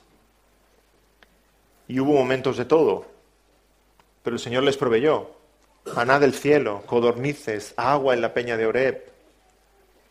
Y dice Deuteronomio 2.7, Deuteronomio 2.7, Jehová tu Dios ha estado contigo y nada te ha faltado. Y tú dirás, ay, el pueblo de Israel no estuvo tan cómodo, no tenían sofás donde echarse, ni televisión, ni DVD. Dice, nada te ha faltado.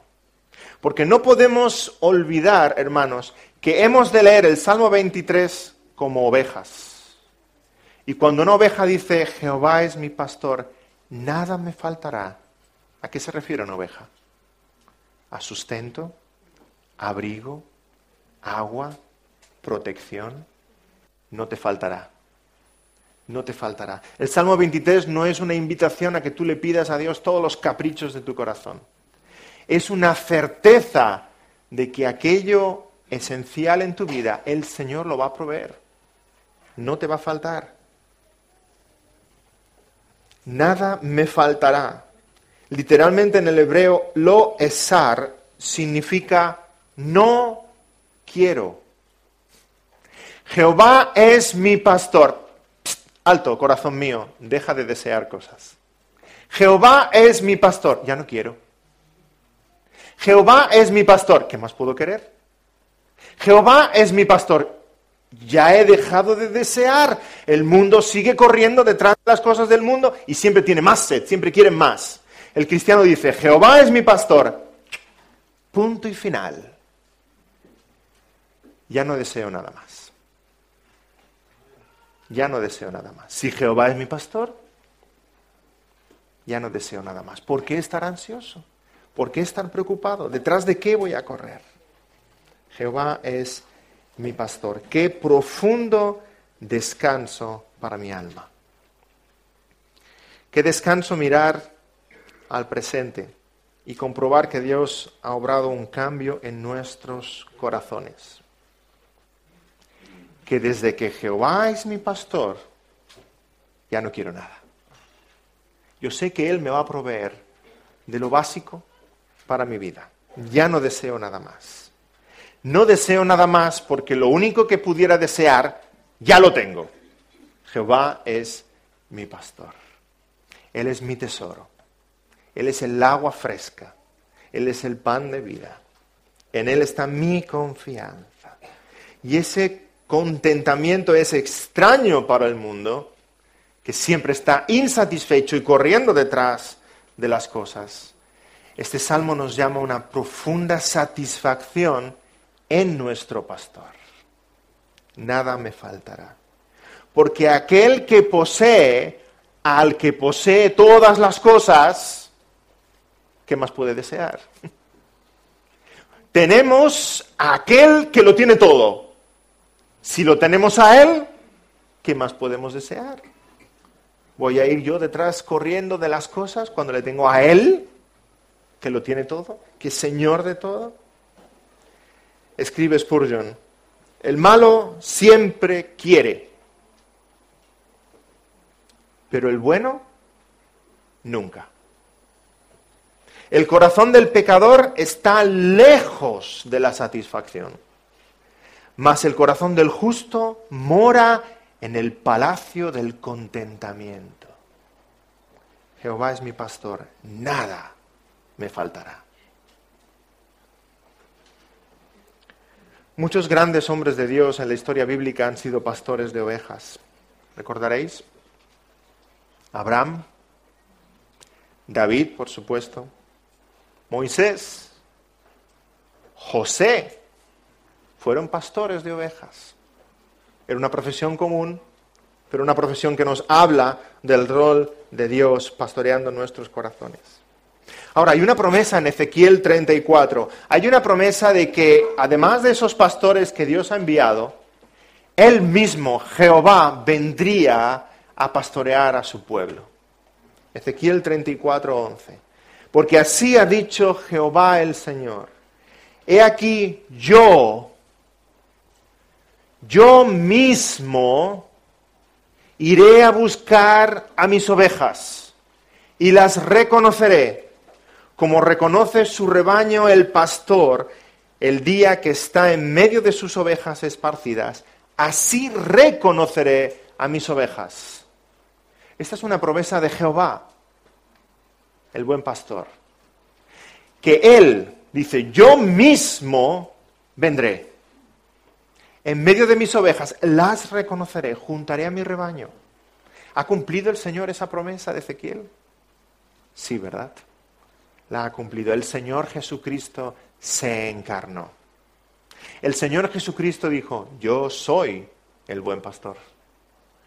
Cuando alguien nos niegue la divinidad del Señor Jesucristo, porque hay muchas sectas y muchos grupos por ahí que la niegan, ¿verdad? Dile, solo lee 50 veces. Salmo 23, Juan 10. Salmo 23, Juan 10. Salmo 23, Juan 10. Y después vienes a hablar conmigo. Yo soy el buen pastor de las ovejas, dice el Señor Jesucristo. Jehová es mi pastor, nada me faltará. ¿Quién es el buen pastor? Jehová Dios, hecho carne en el Señor Jesucristo. El Señor Jesucristo es Dios mismo que ha venido a pastorearnos, a juntar a sus ovejas. Él dice en Juan 10, yo soy el buen pastor, el buen pastor su vida da por las ovejas. Y de nuevo el versículo 14, yo soy el buen pastor y conozco mis ovejas y las mías me conocen. Y de nuevo en el 27, mis ovejas oyen mi voz y yo las conozco y me siguen. Cristo Jesús es Jehová Dios hecho carne, el Hijo que vino a morar entre nosotros, a juntar a su rebaño, a guiar a su rebaño, y como el buen pastor, Él entregó su vida en favor de sus ovejas. Jesús es ese buen pastor. Cuando los judíos leían el Salmo 23, sabéis que no podían leer Jehová, saltaban esas letras y decían Adonai, mi Señor. Mi Señor es mi pastor. Y cada vez que en el Nuevo Testamento al Señor Jesucristo se le llama Señor, curios, se le está llamando Dios. Así que podemos leer este salmo así. Jesús es mi pastor. Nada me faltará. Si quieres tener esa certeza en tu vida, ven a los pies del Señor Jesucristo. Ven a los pies del Señor Jesucristo reconociendo tu debilidad, reconociendo tu tontez, reconociendo tu pobreza, reconociendo que eres una oveja limitada y que desesperadamente necesitas de Él. Ven a los pies de Cristo y Él será tu pastor. Vamos a orar. Señor, gracias por ser nuestro pastor celestial. Gracias, Señor, por haber comprado este rebaño, este pueblo, con el precio precioso de tu sangre. Señor, gracias por no habernos dejado abandonados a nuestra suerte, extraviados en nuestros caminos, según nuestra opinión, nuestra sabiduría, que es necedad. Señor, gracias por cumplir tus promesas, encarnarte, venir a recoger tu rebaño, dar tu propia vida por nosotros. Gracias porque aún hoy podemos decir Ebenezer. Tú nos guías, tú nos ayudas, tú nos proteges, Señor, gracias por este don precioso de saber que somos ovejas de tu prado y que allá donde tú estás nosotros estaremos. Te ruego por cada una de los, de presentes, Señor, que eso sea una realidad en sus vidas, Señor, que aquellos que aún no han entregado su vida a ti lo hagan, se rindan ante tu majestad, ante tu sabiduría, ante tu poder, ante tu bondad, ante tu gracia, y digan, Señor, yo solo no puedo nada, Contigo solamente soy fuerte. Te lo pedimos en el nombre del Señor Jesús. Amén.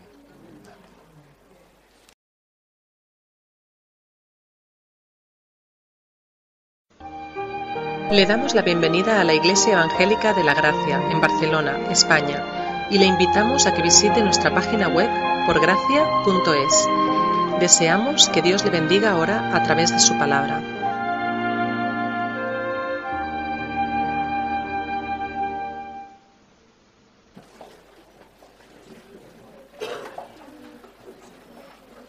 Tendremos una palabra de oración al Señor antes de empezar con la predicación de la palabra.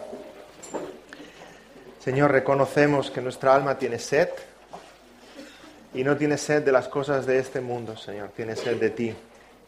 Nos acercamos a ti, a tu presencia, a tu santa palabra, guiados por tu Santo Espíritu, deseosos, Señor, de beber de ese agua viva, fresca, que es tu Evangelio. Señor, reconocemos que tú eres nuestro amo, nuestro Señor, nuestro Creador, nuestro sustentador. Tú eres nuestro pastor, Señor, y estamos perdidos y estamos alejados de ti un solo momento. Queremos seguirte, escuchar tu voz, seguir tus pisadas. Y te pedimos que en esta mañana, una vez más, tú guíes nuestros corazones, siguiéndote a ti, el agua viva. En nombre de Cristo Jesús. Amén. Os invito a abrir vuestras Biblias en el Salmo 23 y tendremos abiertas nuestras Biblias en el Salmo 23 durante todo el mes de enero, porque el Salmo 23 merece no solo un sermón, sino una serie de sermones. Así que vamos a estar varias semanas meditando en este precioso salmo. Es una nueva serie de sermones en las cuales vamos a reflexionar sobre este pasaje tan querido, tan emblemático, tan conocido Seguro que es uno de los pasajes que podemos recitar de memoria, incluso nuestros niños. ¿Cuántas veces hemos acudido al Salmo 23 buscando confianza, buscando paz, buscando serenidad, buscando ese buen pastor que guía nuestros pasos, que es el Señor Jesús? Y mi oración es que esta serie sirva para consuelo a aquellos que estáis en aflicción, en dificultad, en dolor, en prueba, sirva para afianzar vuestros pasos en la verdad, que estáis en efecto siguiendo la voz del buen pastor, siga para animaros en el camino, estamos siguiendo al buen pastor, es algo activo, vamos hacia adelante, sirva para sentiros más unidos al rebaño, porque somos un cuerpo, somos un pueblo que estamos siguiendo a nuestro buen pastor. Sirva para que nuestros oídos sean aún más sensibles a escuchar su voz, a reconocerla, a dejarnos guiar. Y cuando nos acercamos al libro de los Salmos, eh, un comentarista decía que el libro de los Salmos es un espejo del alma. En cualquier época de nuestra vida nos sentimos identificados con un salmo. Y leemos los salmos y decimos, este es mi salmo. Y nos acompaña ese salmo por una época determinada, ¿verdad? ya sea el 100, ya sea el 37, ya sea el 70, ya sea el 1. En los salmos, que son cánticos, encontramos al salmista expresando sus muchas emociones. Hay salmos de queja, hay salmos de dolor, hay salmos de confesión, hay salmos de gozo, hay salmos de petición, hay salmos de victoria. Así que sea cual sea la época de nuestra vida, siempre nos vamos a sentir identificados con un salmo. Y lo vamos a leer y releer y nos va a acompañar muchos días. Pero si hay uno que destaca entre los salmos, es el 23. Es un salmo bellísimo y es el más leído, el más memorizado, el más cantado, del cual se han hecho más sermones en todas las épocas, en todas las culturas. Yo recuerdo de niño, yo me crié en una iglesia bautista reformada y cantábamos ese antiguo himnario, el Salterio de Ginebra, ¿sí? que ya se usa en pocas iglesias. Y había un salmo que yo recuerdo, lo he buscado, no lo he encontrado, pero he escrito la primera estrofa que la recordaba de memoria, de tanto cantarlo de cuando éramos niños. El Salmo 23, y dice la letra, es Jehová Dios mi pastor atento, nada me faltará en ningún momento. Me hará yacer en los lugares vastos en donde abundan delicados pastos, junto a aguas mansas en corriente. Me pastorea con su voz potente. Y tantos himnos, y tantos poemas, y tantos salmos, y tantos cánticos, y tantos sermones que he inspirado este salmo. A esta serie le he titulado La perla de los salmos, siguiendo una expresión de nuestro querido Spurgeon en su comentario El Tesoro de David, que cuando empieza a hablar de este salmo dice, esta es la perla de ese tesoro de David, la perla de los salmos. Y lo primero que nos llama la atención es esta imagen, esta ilustración del pastor y las ovejas. Es algo a lo que estamos acostumbrados, pero es algo que aparece por primera vez en los salmos. El pastor y las ovejas, la imagen de Dios como pastor nosotros como rebaño. Aparece en el Salmo 23, Jehová es mi pastor. Aparece en el Salmo 79, nosotros pueblo tuyo y ovejas de tu prado. Aparece en el Salmo 100, aparece en el Salmo 80, oh pastor de Israel, escucha tú que pastoreas como ovejas a José. Y después de los salmos aparecen todo el resto de la Biblia. Esta imagen de Dios como pastor, cuidador, protector, que guía a su pueblo. Y aquellos líderes que el Señor ha puesto sobre su iglesia los llamamos también pastores, pero son realmente subpastores debajo del cuidado del gran pastor de las ovejas. Salmo 77, condujiste a tu pueblo como ovejas por mano de Moisés y de Aarón. Hebreos 13, obedeced a vuestros pastores y sujetaos a ellos, porque ellos velan por vuestras almas como quienes han de dar cuenta. Y digo que Dios es nuestro buen pastor y aquellos pastores de carne y hueso, aquellos pastores terrenales son subpastores. A mí me gusta comparar el rol del pastor al de esos perrillos que el pastor envía a cuidar de sus ovejas, ¿verdad? Uy, cuidado que aquella se extravía. Junta el rebaño por aquí. Pero tanto las ovejas como los perrillos están escuchando la voz del pastor, la instrucción del pastor, la guía del pastor.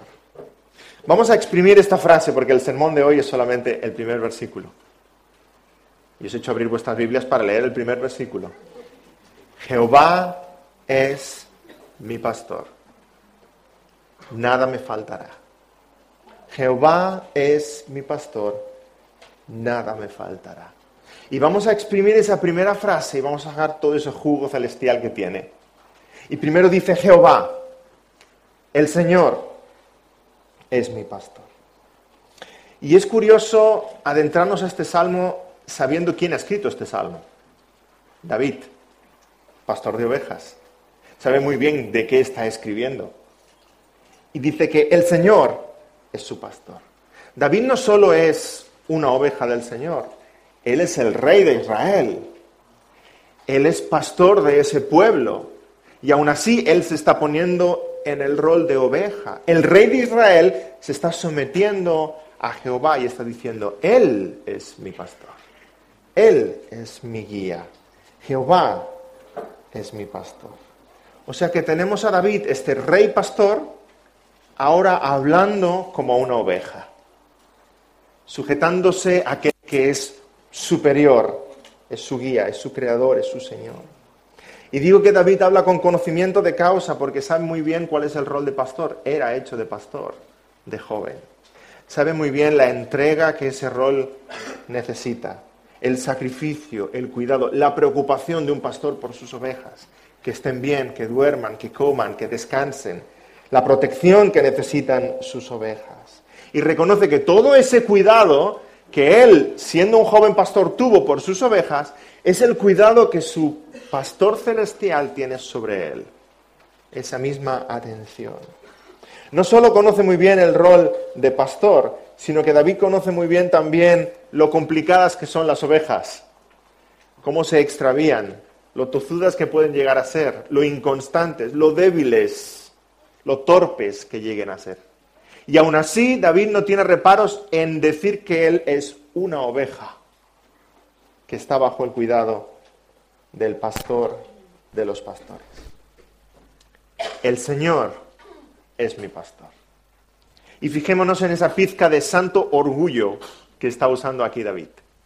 El Señor es mi pastor. Que no es cualquiera, ¿eh?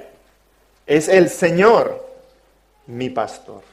Lo dice con la boca grande lleno de satisfacción, de admiración, de devoción, que no es cualquiera el que está cuidando de mí, que yo sé que soy una oveja pequeña y simple y torpe, indefensa, pero no penséis que es cualquiera el que está cuidando de mí, de mi vida, de mi alma.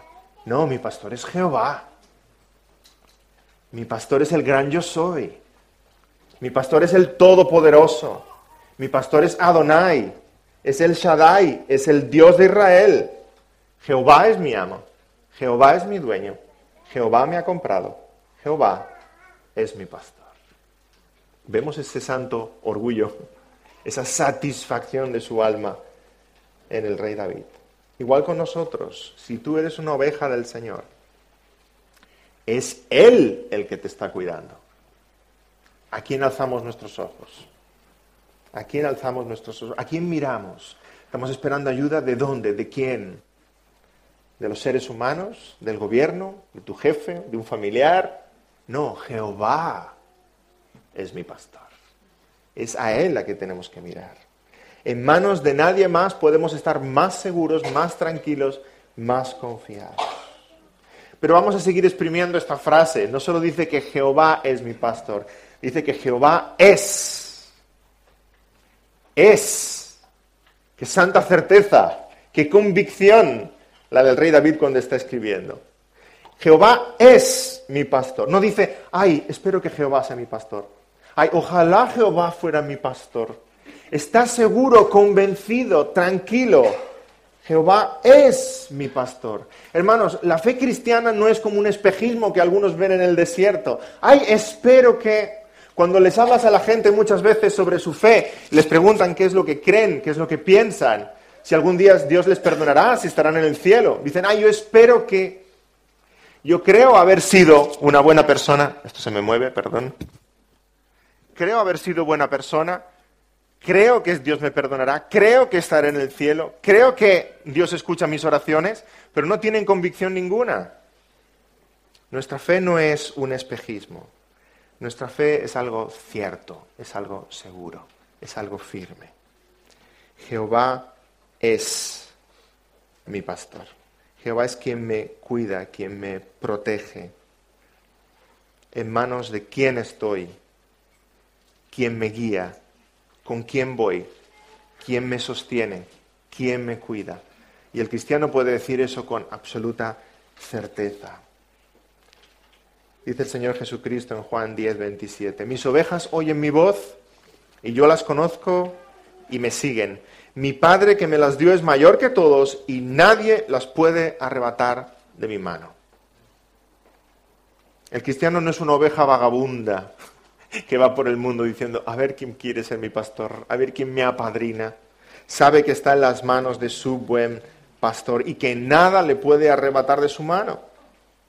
Nada te puede apartar de la mano del Señor. Estás en sus manos. Y cuando dice nada es nada. Ni aun tú mismo. No creemos que la salvación se pueda perder. Lo puedes hacer tan mal en tu vida que si estás en las manos del Señor no vas a caer eres suyo, te va a rescatar, te va a restaurar, te va a hacer volver al redil. Si eres suyo, siempre es suyo. Nadie las puede arrebatar de la mano de mi Padre. Ni aun la muerte, ni aun la muerte, el más grande de los enemigos que podamos temer. Job escribe en el capítulo 19, yo sé que mi redentor vive y al fin se levantará sobre el polvo y después de deshecha está mi piel, en mi carne he de ver a Dios, al cual veré por mí mismo y mis ojos le verán. ¿Te has mirado esta mañana en el espejo? Seguro que sí, al menos para peinarte. ¿Te has mirado a los ojos? Esos ojos que tú ves, esos ojos verán al Señor, al buen pastor, esos mismos ojos. Qué certeza la del cristiano que puede decir, Jehová es mi pastor. Canta también un antiguo himno, grata certeza, soy de Jesús. Hecho heredero de eterna salud, su sangre pudo mi alma librar de pena eterna y darme la paz. Y hermanos, vivimos en un mundo donde ahí fuera no hay certeza de nada.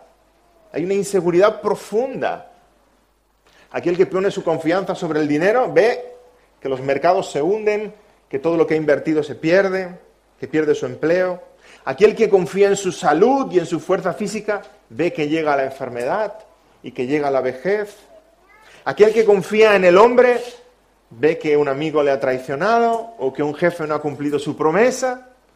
Cualquier cosa es inestable en este mundo, solo el Señor es nuestra roca, el único en el que de verdad podemos confiar.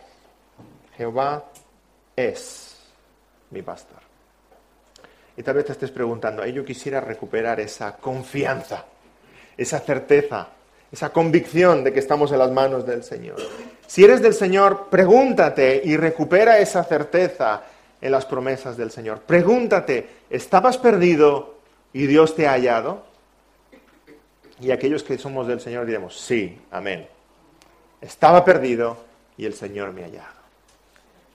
Esa es la confianza del creyente, que si yo estaba perdido y Cristo me halló, esa obra que ha empezado en mí, Él la va a continuar hasta completarla. ¿O crees que Dios empieza algo y lo deja a medias? ¿O crees que Dios te ha comprado para luego dejarte? ¿O crees que Dios te ha sido de sus manos para luego dejarte caer? Si el Señor se ha tomado la molestia de amarte, de ir a por ti, de comprarte, de rescatarte, ya nada te va a apartar de sus manos. Si eres del Señor, estate confiado en que Él no pierde lo que es suyo. Escribe nuestro querido Spurgeon. Si yo estuve errante en lo alto de un monte y Jesús subió a la cima para tomarme y me puso sobre sus hombros y me llevó a casa, no puedo atreverme a, a dudar de si Él es mi pastor. Él es tu pastor, porque fue a por ti, te tomó, te rescató, te perdonó, te salvó, te compró, te adoptó y ahora eres suyo. Pregúntate también, ¿has visto en tu vida momentos en los cuales estabas necesitado y el buen pastor te socorrió? Uy, podríamos hacer una lista de ellas.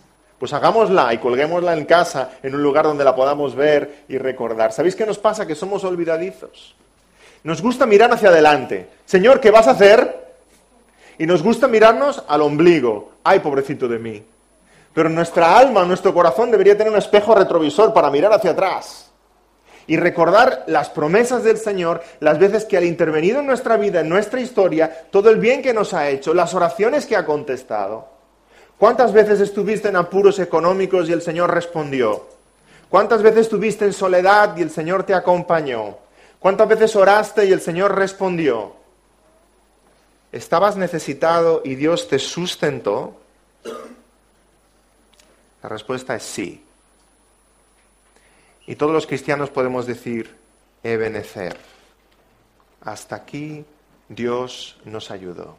Y a lo largo de nuestra historia podemos tener muchos Ebenezer. Hasta aquí el Señor me ayudó, hasta aquí el Señor me ayudó. Lo que pasa es que hemos de mirar atrás para recordar las promesas del Señor cumplidas en nuestra vida. Tantas veces Dios le recuerda al pueblo de Israel antes de hablar, antes de darle los mandamientos, antes de darles nuevas instrucciones. Les dice, yo soy Jehová tu Dios, que te saqué de la tierra de Egipto de casa de servidumbre, de la mano de Faraón, que abrí el mar rojo, que te di maná en el desierto. Dios le recuerda a su pueblo, eh, despierta. ¿Ahora dudas? ¿Ahora temes? ¿Ahora piensas que te he abandonado, que te he dejado? Espera que te explique. Yo te saqué de Egipto, yo abrí el mar rojo, yo te sustenté, ¿te acuerdas? Y necesitamos mirar atrás y hacer historia, hacer balance y decir, esto hizo el Señor, esto hizo el Señor, esto hizo el Señor. ¿Por qué me va a abandonar ahora? ¿Por qué me va a dejar ahora a mi suerte? Jehová es mi pastor. No solo Jehová es mi pastor, sino que dice además que Jehová es mi pastor. Ay, David, qué egoísta. En ese salmo solo hay una oveja, ¿os fijáis? No habla de rebaño. Eh, el Señor es mi pastor. Como si no quisiera compartirlo. No dice es pastor de su pueblo. Hay otros salmos que sí. No dice es pastor de un rebaño. Hay otros salmos que sí. Este no. Jehová es mi pastor. Ay, David podía haber empezado como el Padre Nuestro empieza, ¿verdad? Jehová es nuestro pastor, nada nos faltará. No, no, no. Está en clave personal. Jehová es mi pastor. Porque el énfasis de este salmo es otro. Este salmo quiere enfatizar ese cuidado. Gracias. Se me mueve demasiado este micro o me muevo demasiado yo. Quiere enfatizar este salmo ese cuidado personal único que el pastor tiene hacia sus ovejas ese cuidado de Jehová para con cada uno de nosotros. Jehová es mi pastor. Jehová es tu pastor. Dios es un pastor cercano. que conoce a sus ovejas de forma íntima, personal, por nombre. Nos conoce a cada uno de nosotros, vela por cada uno de nosotros, conoce el corazón de cada uno de nosotros, las luchas de cada uno de nosotros, lo que cada uno de nosotros necesita. Es un pastor personal, es un pastor único, es un pastor continuo. Nuestro buen pastor no duerme, no hace turnos, no toma vacaciones, está siempre con nosotros. Ay, cualquiera podría mirar la iglesia y decir, sí, Jehová es un pastor, veo cómo cuida de vosotros. Pero otra cosa es apropiarse de esas bendiciones y de ese cuidado de Dios en nuestras vidas. Es otra cosa muy diferente decir, Jehová es mi pastor. No es solo el pastor de los cristianos, es mi pastor. Todo eso que veo en la palabra es verdad en mi vida, es una realidad en mi corazón. Jehová es mi pastor y nosotros todos, como dice el Salmo 100, somos ovejas de su prado. David escribe este salmo como si no hubiera otra oveja en el mundo. Perdón, hermano. Como si no hubiera otra oveja en el mundo. Creo que es culpa del cable. A ver si así. David escribe este salmo como si no hubiera otra oveja en el mundo más que ella. Una única.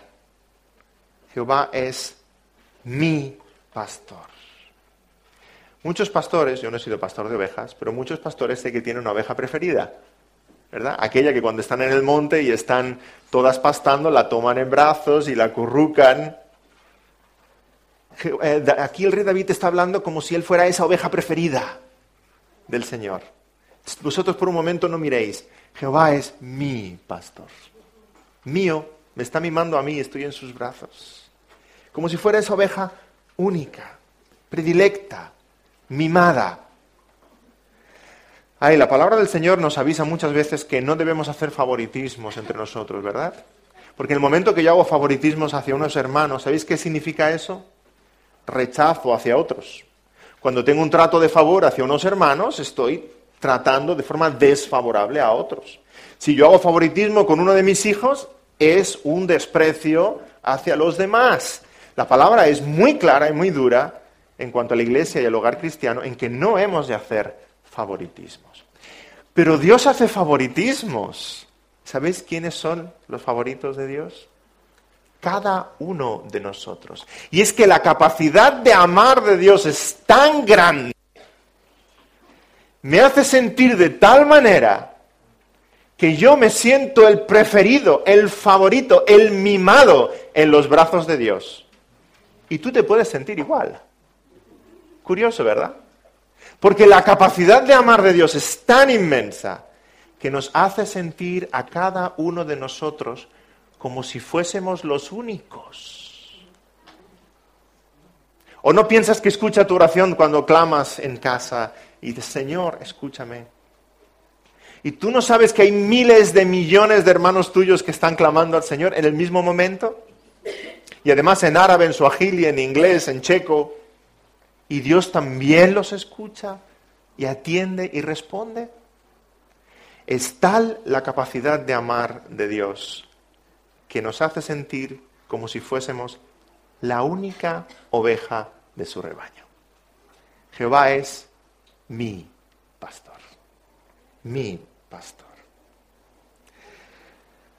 Pero vamos a hacer un énfasis más en esta frase tan hermosa. Jehová es mi pastor.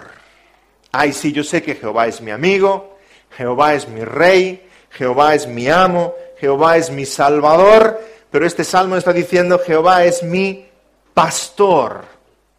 Y esa es una relación peculiar entre Dios y el creyente. Es una relación de trabajo. De trabajo, ¿sí? ¿Sabéis cómo se reparte el trabajo? Dios pastorea y tú te dejas ser pastoreado. ¿Eh? ¿Qué bien? Salimos ganando. Dios pastorea y tú te dejas ser pastoreado. Y aquí llega el gran dilema, la gran pregunta. ¿Qué tal oveja eres? ¿Qué tal oveja eres? Parece sencillo, ¿verdad? Y nos gusta leer este salmo en el sentido del que recibe las bendiciones de Dios. Jehová es mi pastor. A ver qué va a hacer por mí esta vez. Pero dale la vuelta a la frase como si fuera un calcetín. Jehová es mi pastor. Yo soy tu oveja. Yo soy tu oveja, Señor. Yo soy un cordero para ti, Señor. Eso nos cuesta más. ¿Es tu actitud la de una oveja, de un cordero delante del Señor? ¿Tienes esa actitud del cordero? ¿De mansedumbre? ¿Dependencia? ¿Fragilidad? ¿Humildad? ¿Incapacidad? ¿Es esa tu actitud? ¿Se caracteriza tu vida por eso?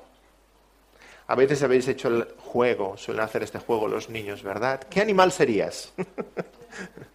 ¿Te gustaría que alguien tomara un papel y dibujara un animal, el animal que ven en ti? ¿Qué dibujarían? ¿Un gorila? ¿Un unicornio? Ay, yo quisiera que vieran una oveja, un cordero.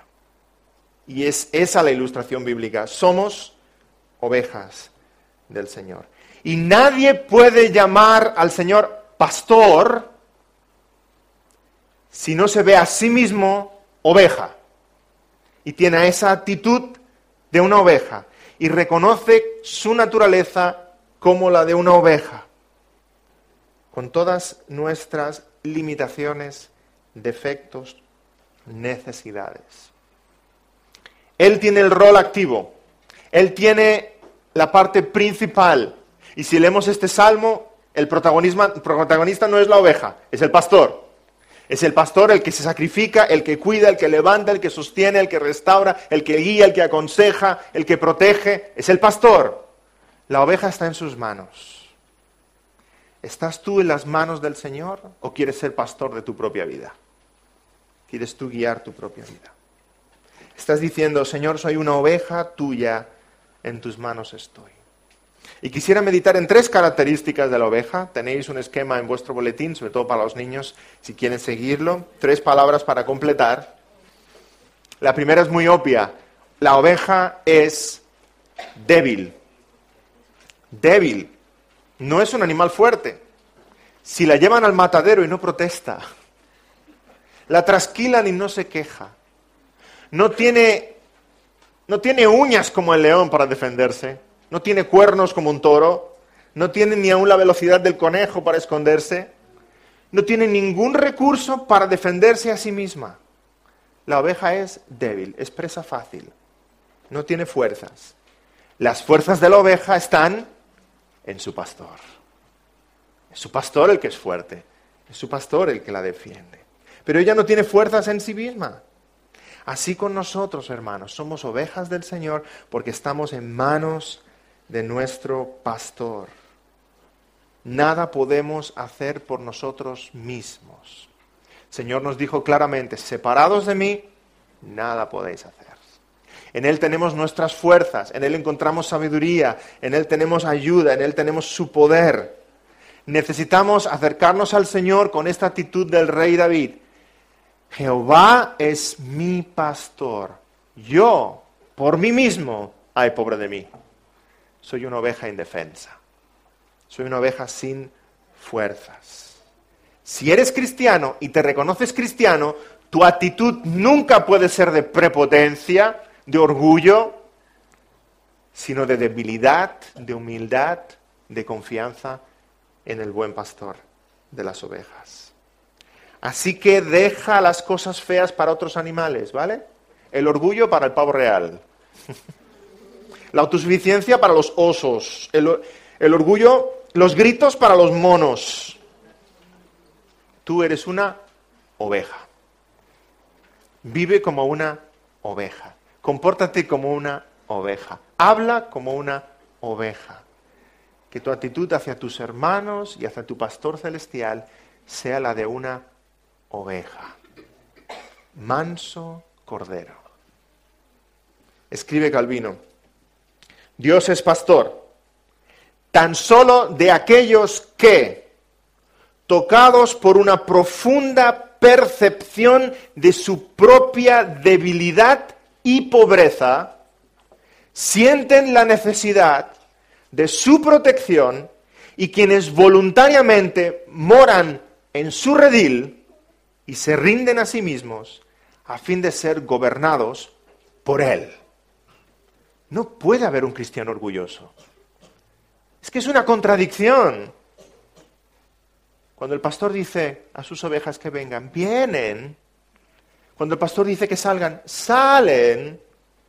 ¿Y tú has visto una oveja allí montando un referéndum, votando a ver si los prados más verdes son aquellos o los otros? No, siguen al buen pastor que les lleva a aguas tranquilas, a prados verdes. El cristiano auténtico se caracteriza por una actitud de mansedumbre, docilidad, templanza, humildad. Así que ríndete a los pies de Cristo.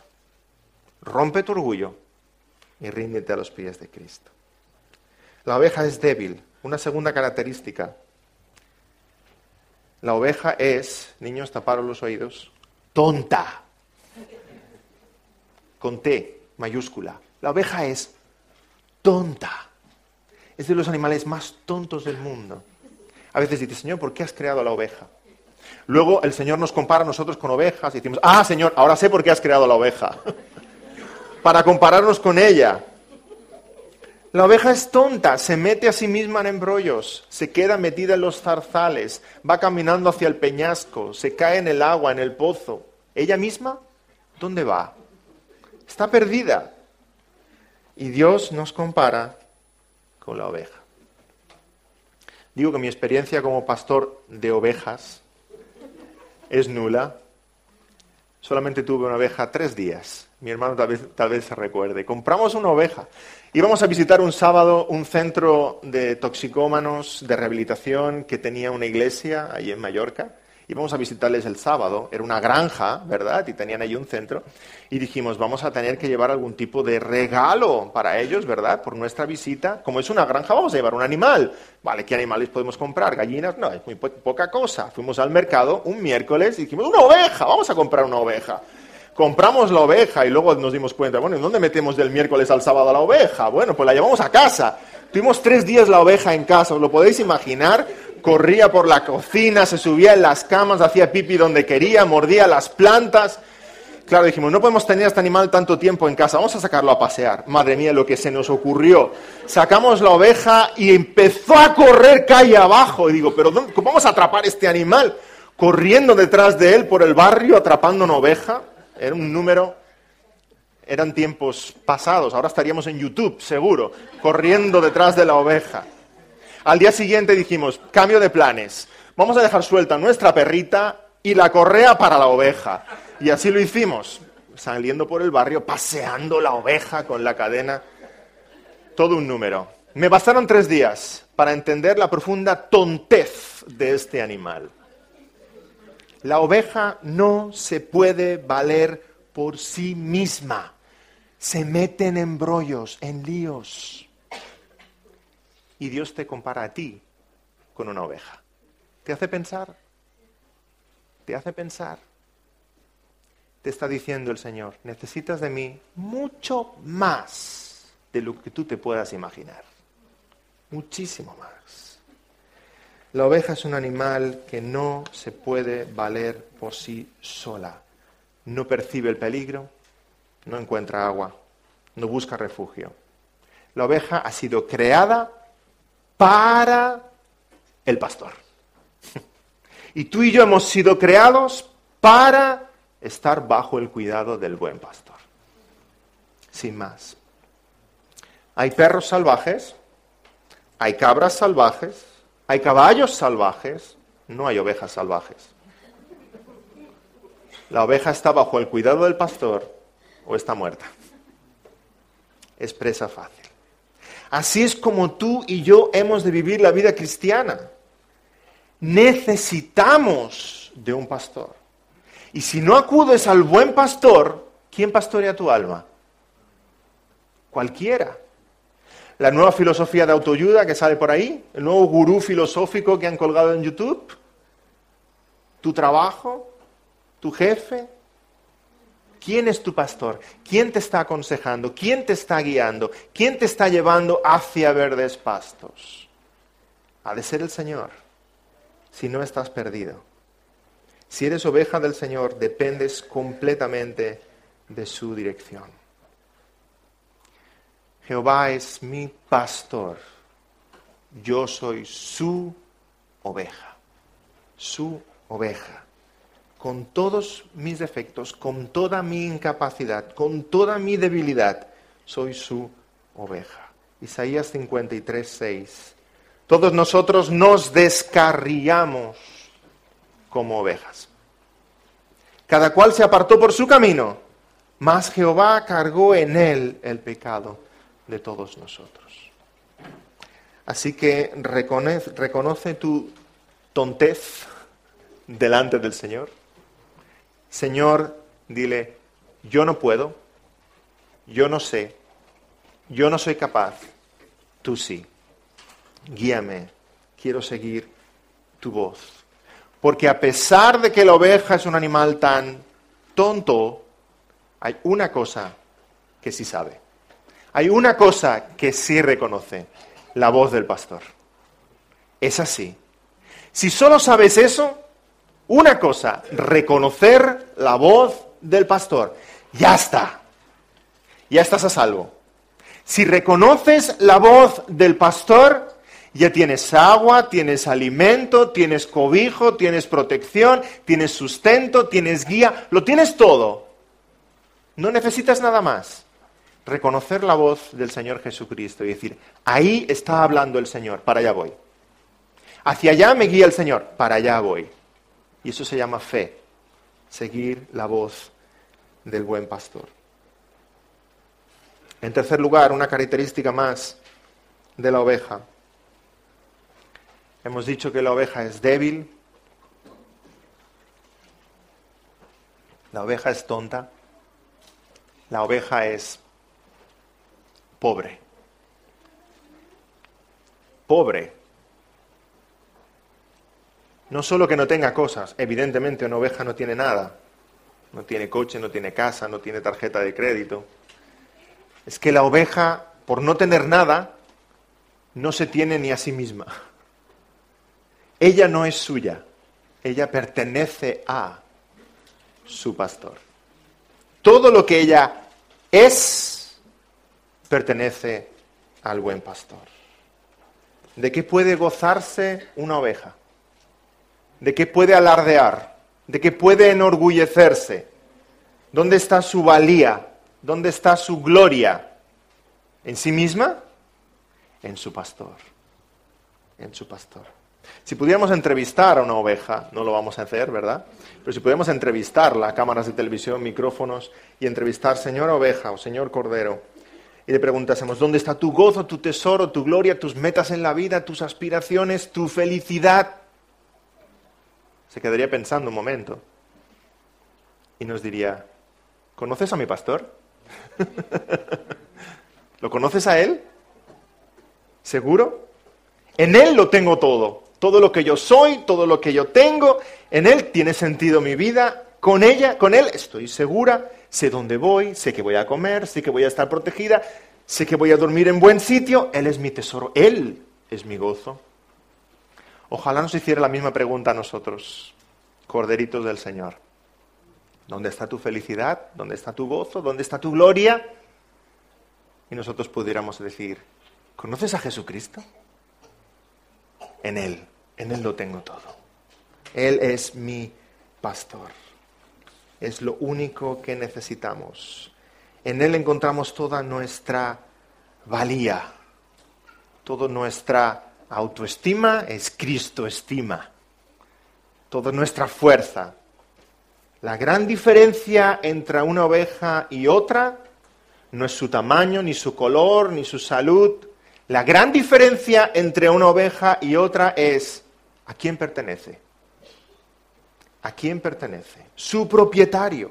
Hay unas ovejas que pasan hambre, que son atacadas por los lobos, que están sucias, atemorizadas, están en manos del diablo.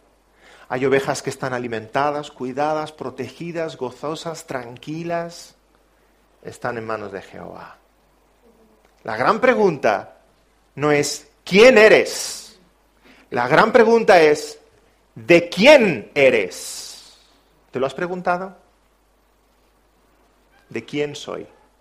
¿De quién soy? Ahí es donde encontramos nuestra identidad como cristianos. La oveja es pobre, tan pobre que ella no se tiene a sí misma, no se posee a sí misma, ella pertenece a su amo, a su Señor. Por eso el rey David dice, Jehová es mi pastor. Y podemos apropiarnos la frase de la esposa en Cantares 2.14, mi amado es mío y yo suya. Jehová es mi pastor, yo soy su oveja. Me pertenece, Él me pertenece a mí, yo le pertenezco a Él. Esa intimidad es la que el cristiano tiene con su Señor. Jehová es mi pastor y eso significa que reconozco delante de Él mi debilidad, mi tontez, ya sé que me he inventado la palabra, mi pobreza. Señor, aquí estoy. Tú eres mi refugio. Pero hay una frase más en este versículo. Nos hemos dedicado mucho rato a la primera, pero aunque sea por un momento nos detendremos en la segunda. Jehová es mi pastor, nada me faltará. Nada me faltará. ¿Es esta una promesa de parte de Dios de que todo lo que tú le pidas te lo va a dar? Como dicen por ahí algunos telepredicadores, Evangelio de la Prosperidad, que no tiene nada de Evangelio, no tiene nada de prosperidad. ¿Es cierto que Dios es como un gran Papá Noel, que todo lo que le digas te lo va a conceder? No, no está diciendo eso este versículo. El Salmo 23 no nos llama a la usura ni a pedirle a Dios muchas cosas. Al contrario, el Salmo 23 nos llama a un profundo descanso, una profunda paz en el contentamiento. Nada me faltará. El pueblo de Israel fue peregrino 40 años en el desierto, ¿recordáis? Y hubo momentos de todo, pero el Señor les proveyó. Maná del cielo, codornices, agua en la peña de Oreb. Y dice Deuteronomio 2.7, Deuteronomio 2.7. Jehová tu Dios ha estado contigo y nada te ha faltado. Y tú dirás, ay, el pueblo de Israel no estuvo tan cómodo, no tenían sofás donde echarse, ni televisión, ni DVD. Dice, nada te ha faltado. Porque no podemos olvidar, hermanos, que hemos de leer el Salmo 23 como ovejas. Y cuando una oveja dice, Jehová es mi pastor, nada me faltará. ¿A qué se refiere una oveja? A sustento, abrigo, agua, protección. No te faltará. No te faltará. El Salmo 23 no es una invitación a que tú le pidas a Dios todos los caprichos de tu corazón. Es una certeza de que aquello esencial en tu vida, el Señor lo va a proveer. No te va a faltar nada me faltará. Literalmente en el hebreo, lo esar significa no quiero. Jehová es mi pastor. alto, corazón mío, deja de desear cosas. Jehová es mi pastor. Ya no quiero. Jehová es mi pastor. ¿Qué más puedo querer? Jehová es mi pastor ya he dejado de desear. El mundo sigue corriendo detrás de las cosas del mundo y siempre tiene más sed, siempre quiere más. El cristiano dice, Jehová es mi pastor. Punto y final. Ya no deseo nada más. Ya no deseo nada más. Si Jehová es mi pastor, ya no deseo nada más. ¿Por qué estar ansioso? ¿Por qué estar preocupado? ¿Detrás de qué voy a correr? Jehová es mi pastor. Qué profundo descanso para mi alma. Qué descanso mirar al presente y comprobar que Dios ha obrado un cambio en nuestros corazones. Que desde que Jehová es mi pastor, ya no quiero nada. Yo sé que Él me va a proveer de lo básico para mi vida. Ya no deseo nada más. No deseo nada más porque lo único que pudiera desear ya lo tengo. Jehová es mi pastor. Él es mi tesoro. Él es el agua fresca. Él es el pan de vida. En Él está mi confianza. Y ese contentamiento es extraño para el mundo, que siempre está insatisfecho y corriendo detrás de las cosas. Este salmo nos llama una profunda satisfacción en nuestro pastor. Nada me faltará. Porque aquel que posee, al que posee todas las cosas, ¿qué más puede desear? Tenemos a aquel que lo tiene todo. Si lo tenemos a él, ¿qué más podemos desear? ¿Voy a ir yo detrás corriendo de las cosas cuando le tengo a él, que lo tiene todo, que es Señor de todo? Escribe Spurgeon, el malo siempre quiere, pero el bueno nunca. El corazón del pecador está lejos de la satisfacción, mas el corazón del justo mora en el palacio del contentamiento. Jehová es mi pastor, nada me faltará. Muchos grandes hombres de Dios en la historia bíblica han sido pastores de ovejas. ¿Recordaréis? Abraham, David, por supuesto, Moisés, José, fueron pastores de ovejas. Era una profesión común, pero una profesión que nos habla del rol de Dios pastoreando nuestros corazones. Ahora, hay una promesa en Ezequiel 34. Hay una promesa de que, además de esos pastores que Dios ha enviado, Él mismo, Jehová, vendría a pastorear a su pueblo. Ezequiel 34, 11 porque así ha dicho Jehová el Señor. He aquí yo, yo mismo iré a buscar a mis ovejas y las reconoceré, como reconoce su rebaño el pastor el día que está en medio de sus ovejas esparcidas. Así reconoceré a mis ovejas. Esta es una promesa de Jehová el buen pastor, que Él dice, yo mismo vendré. En medio de mis ovejas las reconoceré, juntaré a mi rebaño. ¿Ha cumplido el Señor esa promesa de Ezequiel? Sí, ¿verdad? La ha cumplido. El Señor Jesucristo se encarnó. El Señor Jesucristo dijo, yo soy el buen pastor. Cuando alguien nos niegue la divinidad del Señor Jesucristo, porque hay muchas sectas y muchos grupos por ahí que la niegan, ¿verdad? Dile, solo lee 50 veces. Salmo 23, Juan 10. Salmo 23, Juan 10. Salmo 23, Juan 10. Y después vienes a hablar conmigo. Yo soy el buen pastor de las ovejas, dice el Señor Jesucristo. Jehová es mi pastor, nada me faltará. ¿Quién es el buen pastor? Jehová Dios hecho carne en el Señor Jesucristo. El Señor Jesucristo es Dios mismo que ha venido a pastorearnos, a juntar a sus ovejas. Él dice en Juan 10, yo soy el buen pastor, el buen pastor su vida da por las ovejas. Y de nuevo el versículo 14, yo soy el buen pastor y conozco mis ovejas y las mías me conocen. Y de nuevo en el 27, mis ovejas oyen mi voz y yo las conozco y me siguen. Cristo Jesús es Jehová Dios hecho carne, el Hijo que vino a morar entre nosotros, a juntar a su rebaño, a guiar a su rebaño, y como el buen pastor, Él entregó su vida en favor de sus ovejas. Jesús es ese buen pastor.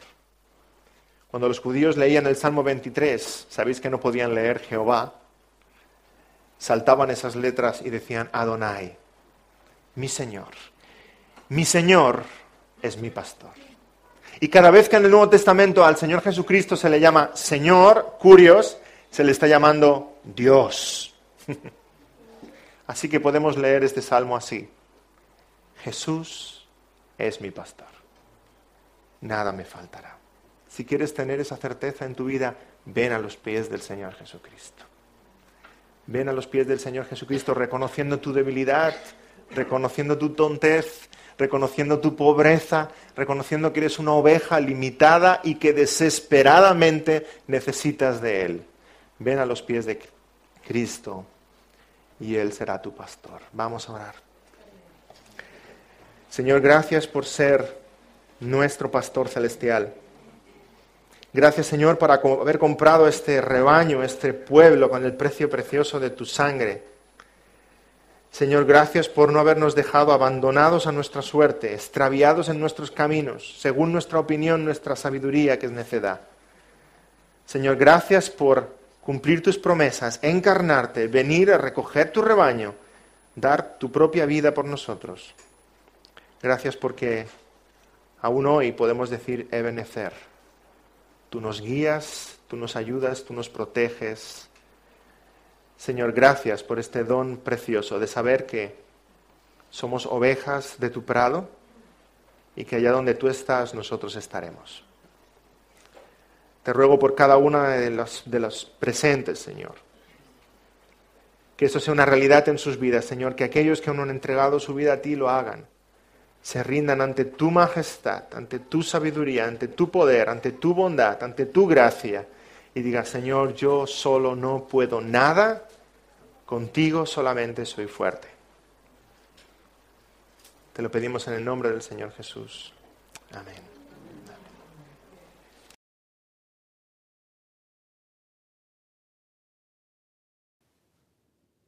Absurdo.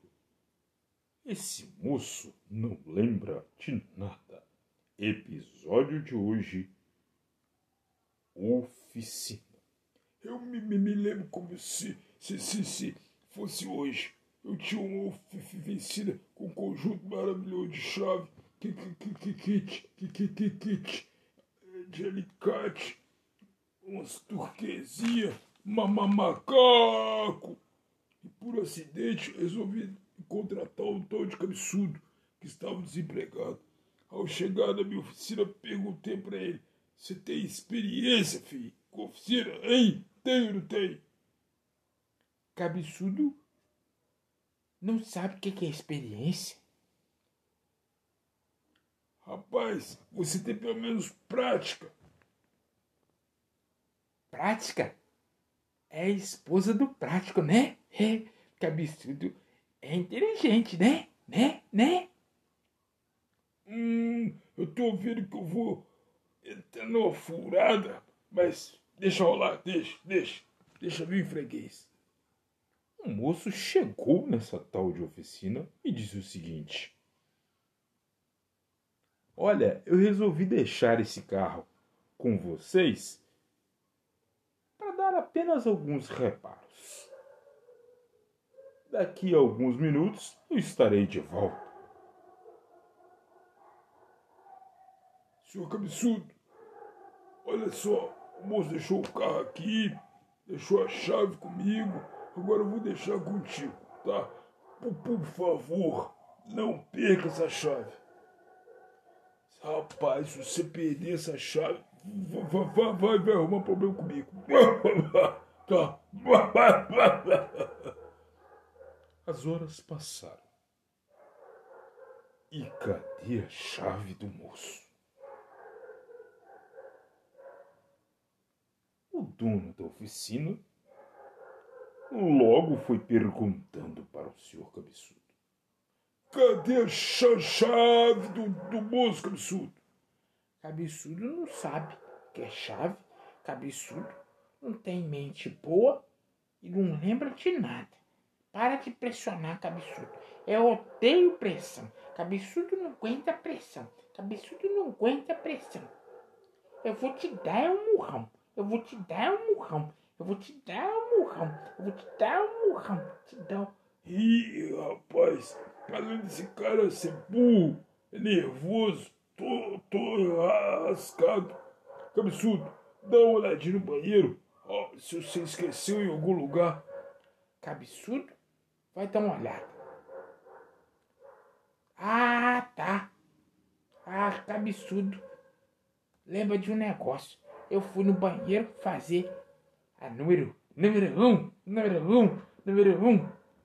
E perdi a chave. Nossa, mãe! Perdeu a chave fazendo a número um. Esse cabeçudo. Você é burro, cabeçudo. Você perdeu a chave fazendo a número um. Não fala assim com o cabeçudo. Não fala assim. Respeita os normais. Respeita os normais. Cabeçudo é normal. Dá, dá, dá, dá, dá. Você me respeita, viu? Cabeçudo tá... é normal, é normal, é normal, é normal. Sei que o cabeçudo tá acabando com a minha oficina. Ah, onde eu tava com a minha cabeça para contratar esse bobo bosta. Cabeçudo, nisso eu tenho resposta. Você tava com a sua cabeça no vaso. Você ouviu Cabeçudo, episódio de hoje, a oficina. Vale lembrar chegou o grande momento de você anunciar na Maurício Produções e ter o seu estabelecimento filmado, divulgado e compartilhado em todas as suas redes sociais. Aproveite para ligar para 988 93 82 15 ou venha nos fazer uma visita na rua Virgílio Menezes, número 3, no bairro Coletim, Murié, Minas Gerais. E não perca o próximo episódio de Cabeçudo. Cabeçudo não lembra de nada, nem como vai ser o próximo episódio, né? Olá, meus amigos. Estou de volta com Piriele, perigosa e linguaruda. Vamos viver junto este momento que eu tenho certeza e vai mexer muito contigo. Piriele, perigosa e linguaruda. Sexto capítulo disponível para você.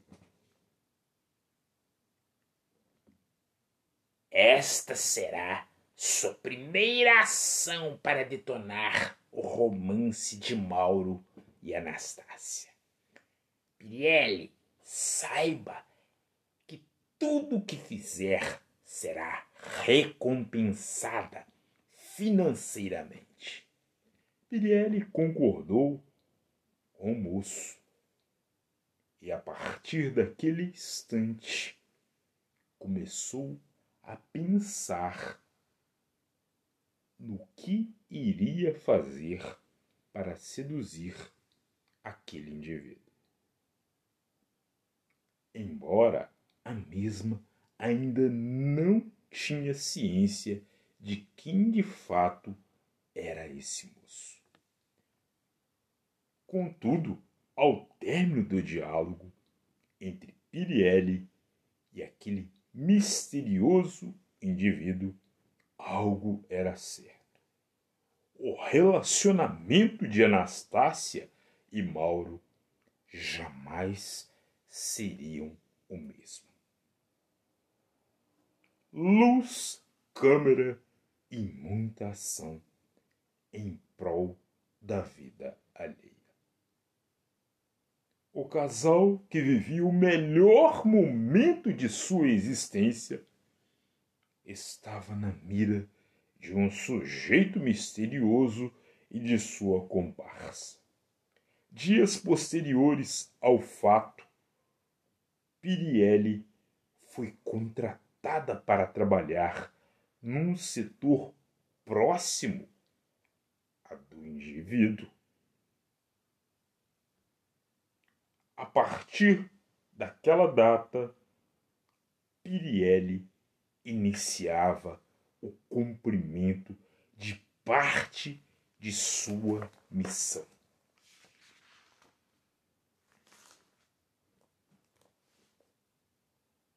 Dias posteriores àquele plano traçado por Pirielli, ela dizia para si mesma: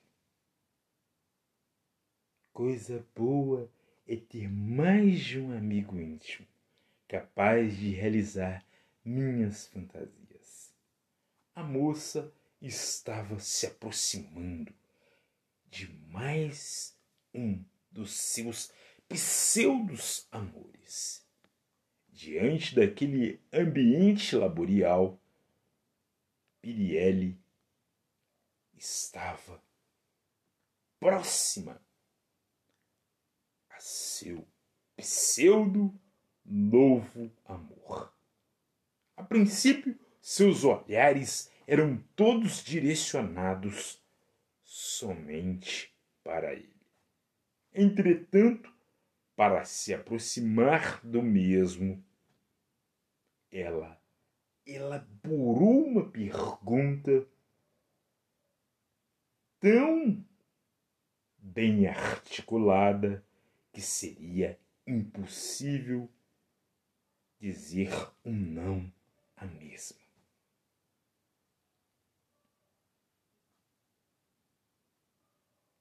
Amiga, aquele moço que trabalhava no tal setor é casado ou solteiro? Perguntou Pirielli a uma colega de trabalho. Não sei, Pirielli. Por quê? Nossa, mas ele é tão bonito, charmoso e etc e tal. Hum. Mas você não é casada? Sim. Mas posso viver uma aventura aqui, outra colar. Por que não? Disse Pirielli. Vou me aproximar dele. Hum. Você é demais, Pirielli. Consegue tudo que você quer, afirmou a moça. Em alguns instantes, Pirielli se aproximou do moço e disse: Bom dia, moço. Bom dia, moça. Percebendo que ela estava se aproximando, aproximando, ele disse: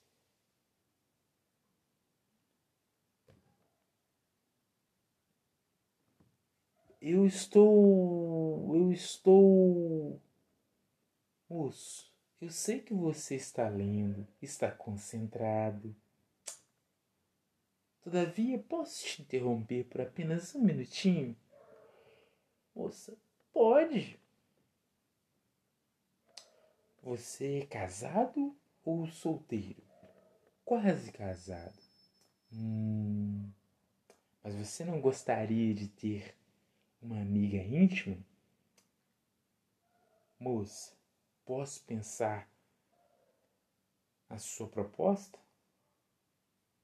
É, caro ouvinte, Pirielli está quase conseguindo ter aquele contato com mais um novo amor. Não perca o próximo capítulo de Pirielli, Perigosa e Linguaruda.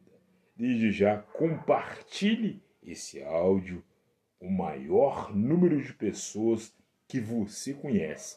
E aproveite para anunciar na Maurício Produções e ter o seu estabelecimento comercial, a sua marca ou a sua empresa divulgada na Maurício Produções, ligando para 988 93 8215 ou nos fazendo uma visita na rua Virgílio Menezes, número 3, no bairro Coleti.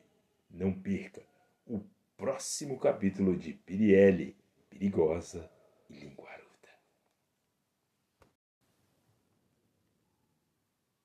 Não perca as próximas histórias que vão te encantar, da autoria de Florentino Israel. Vem aí a Vítima.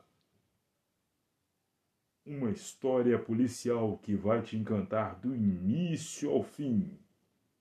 E ainda você vai acompanhar o silêncio dos sábios, o alpinista, as inseparáveis.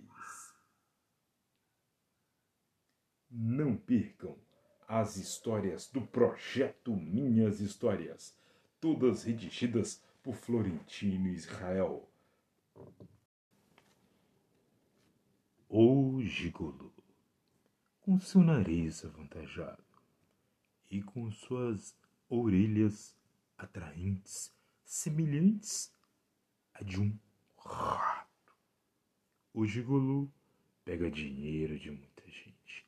Breve no projeto Minhas Histórias. O gigolo. Não perca a próxima série do projeto Minhas Histórias.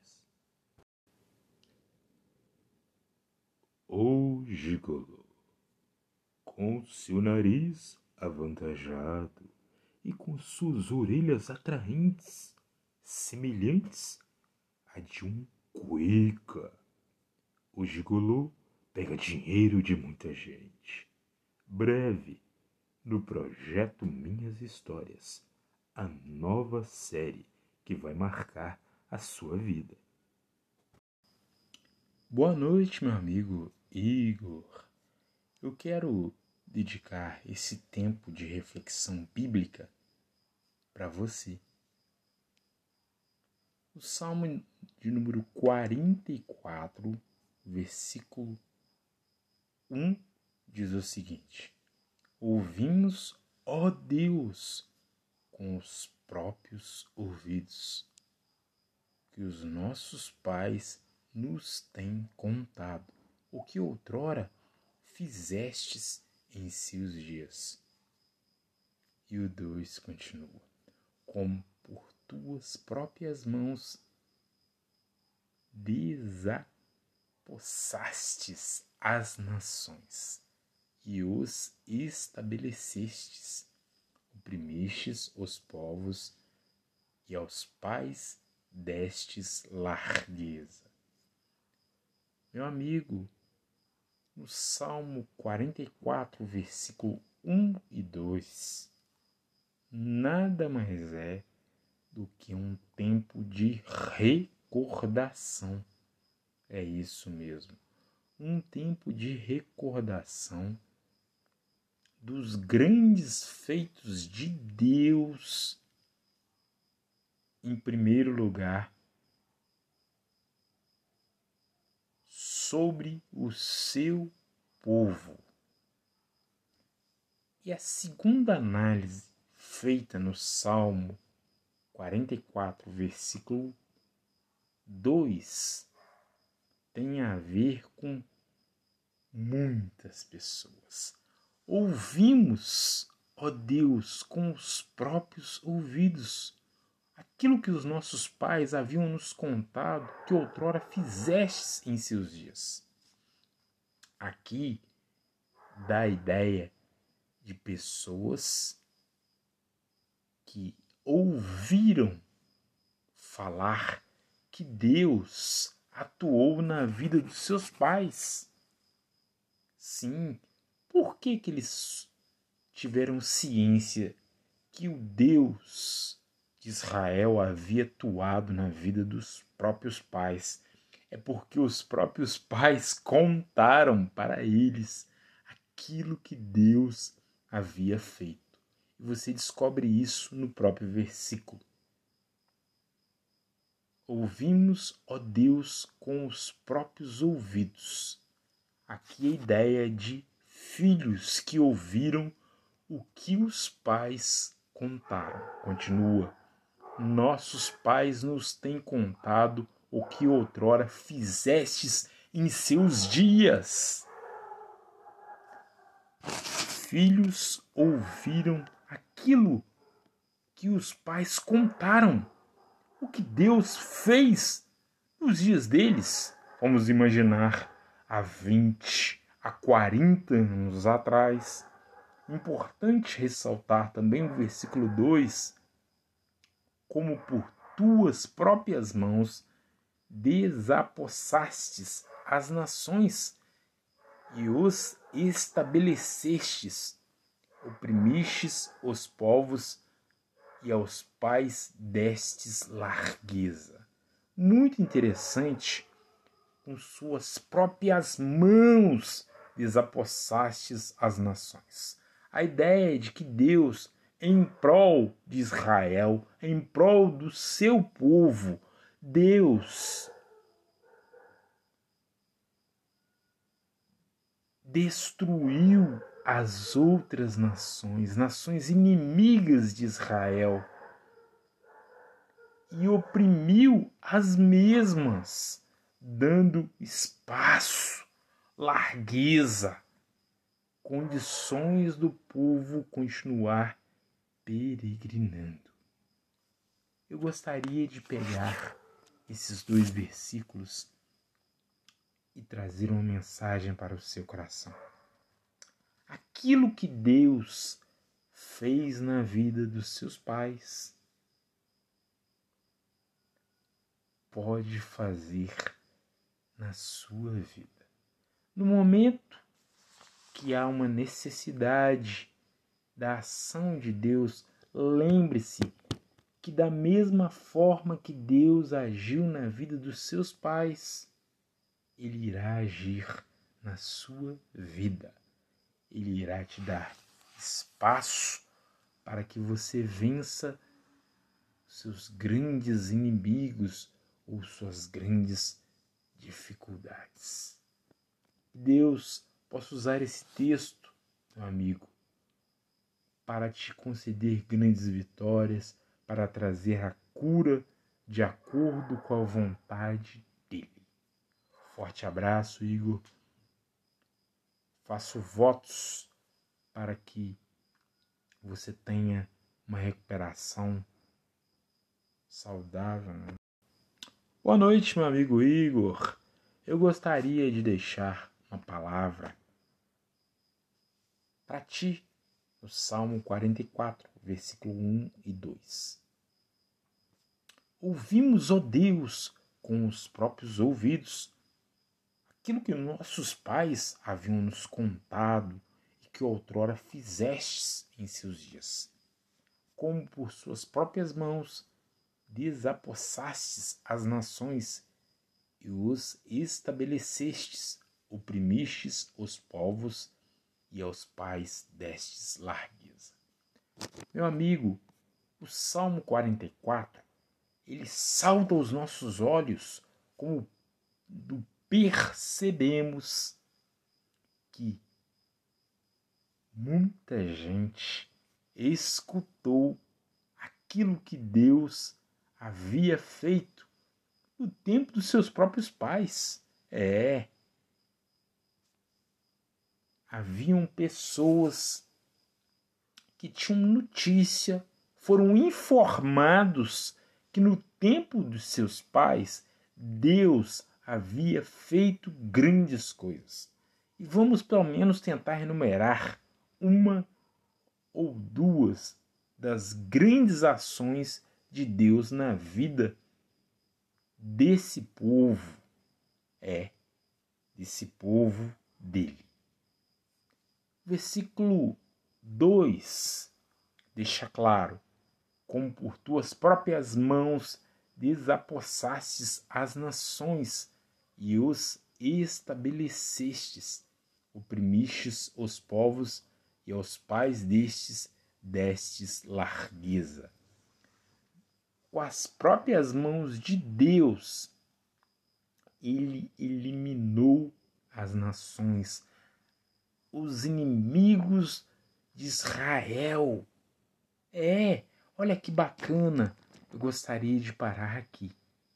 Deus é esse que nos livra de uma enfermidade, que nos livra de inimigos e especificamente em se tratando de problemas de enfermidade, é o mesmo Deus que livrou o povo de Israel dos inimigos, ele é suficientemente capaz para livrar você dessa enfermidade. Eu gostaria de aproveitar esse momento para estar orando pela sua vida.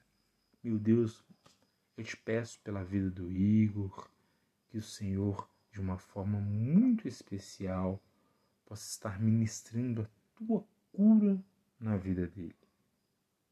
E aproveitar esse tempo também para continuar pedindo pela restauração da saúde dele e que a mesma possa alcançar pessoas que estão necessitadas da tua cura.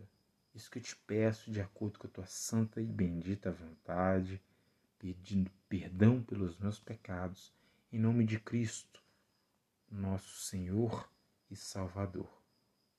Amém.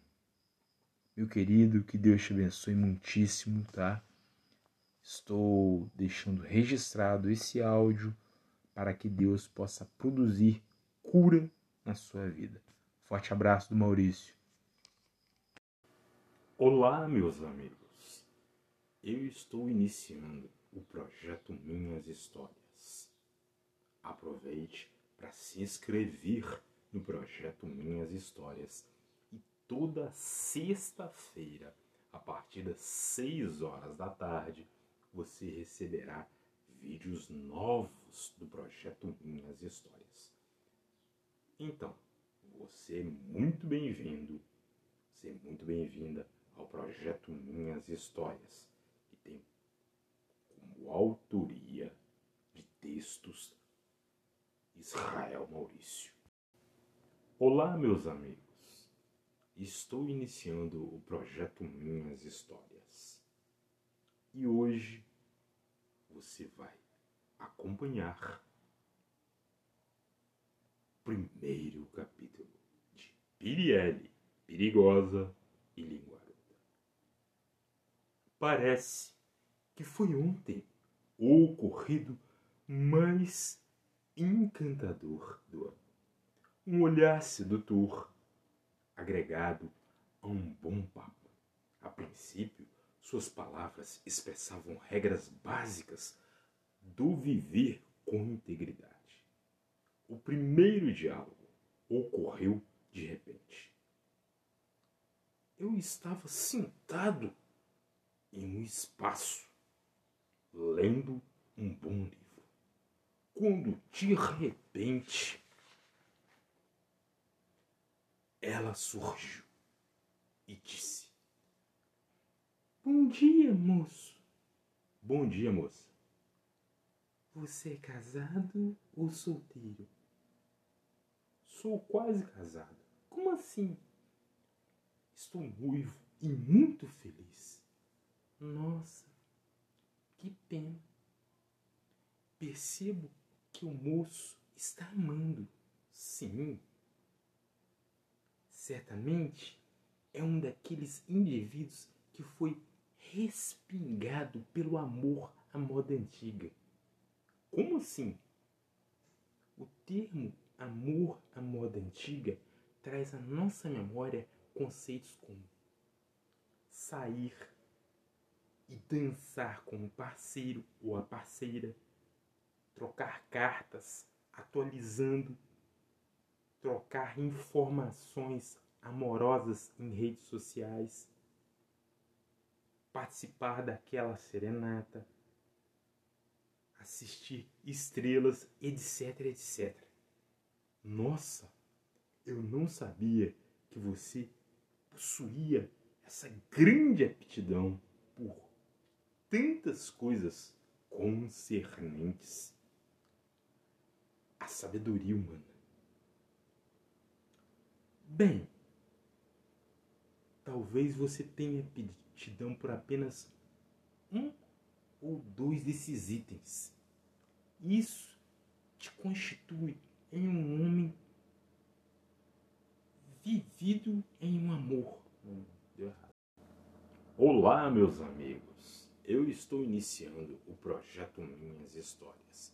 Desde já, eu quero te convidar para você se inscrever no canal Projeto Minhas Histórias e ser notificado uma vez por semana com vídeos inéditos.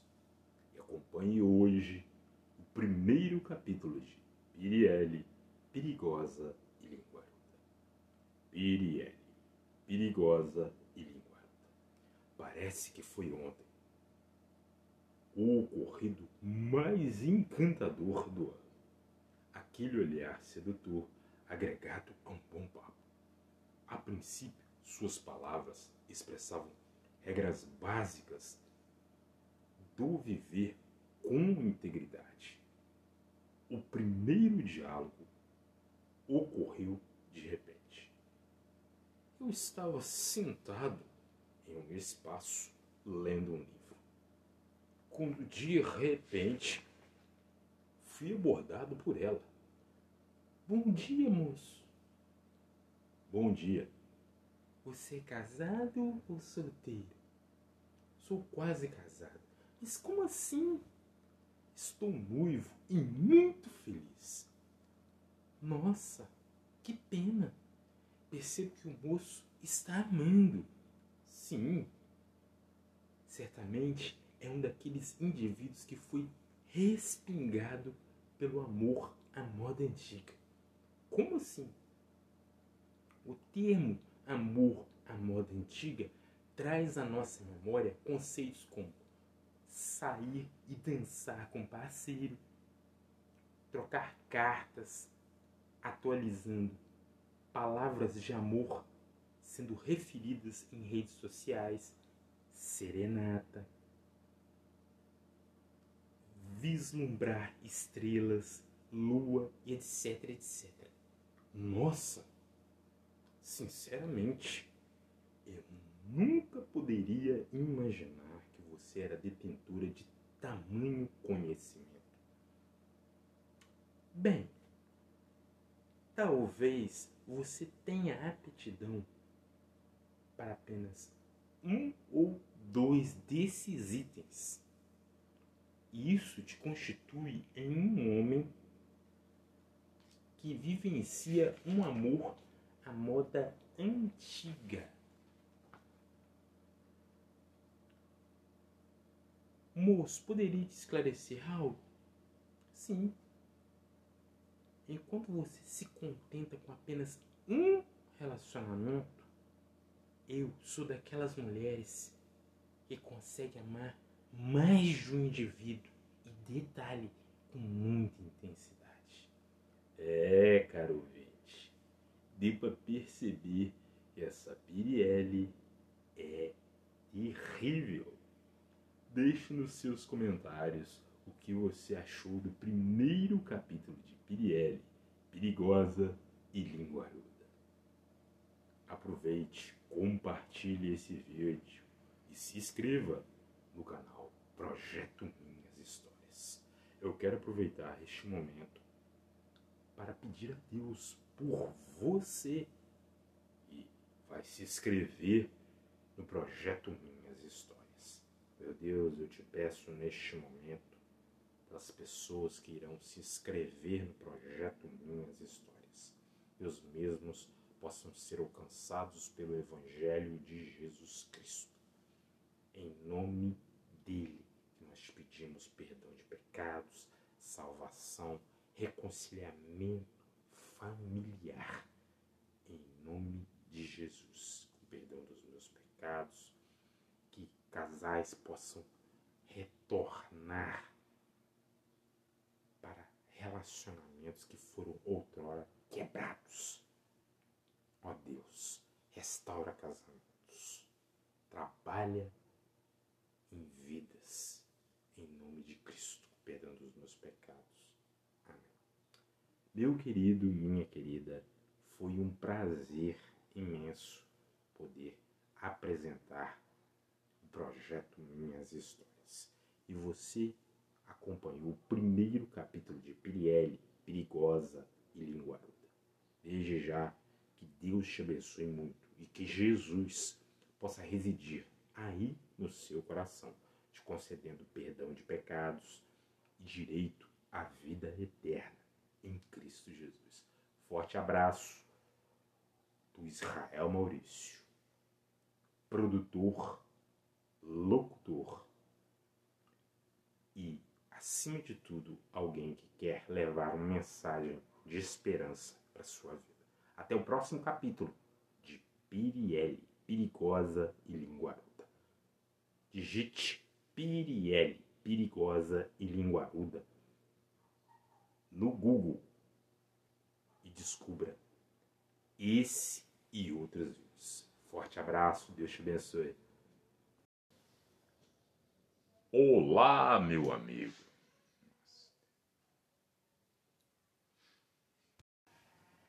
Olá, meu amigo. Seja muito bem-vindo ao segundo capítulo de Piriele, Perigosa e Linguaruda. Aproveite este momento para se inscrever no canal Projeto Minhas Histórias.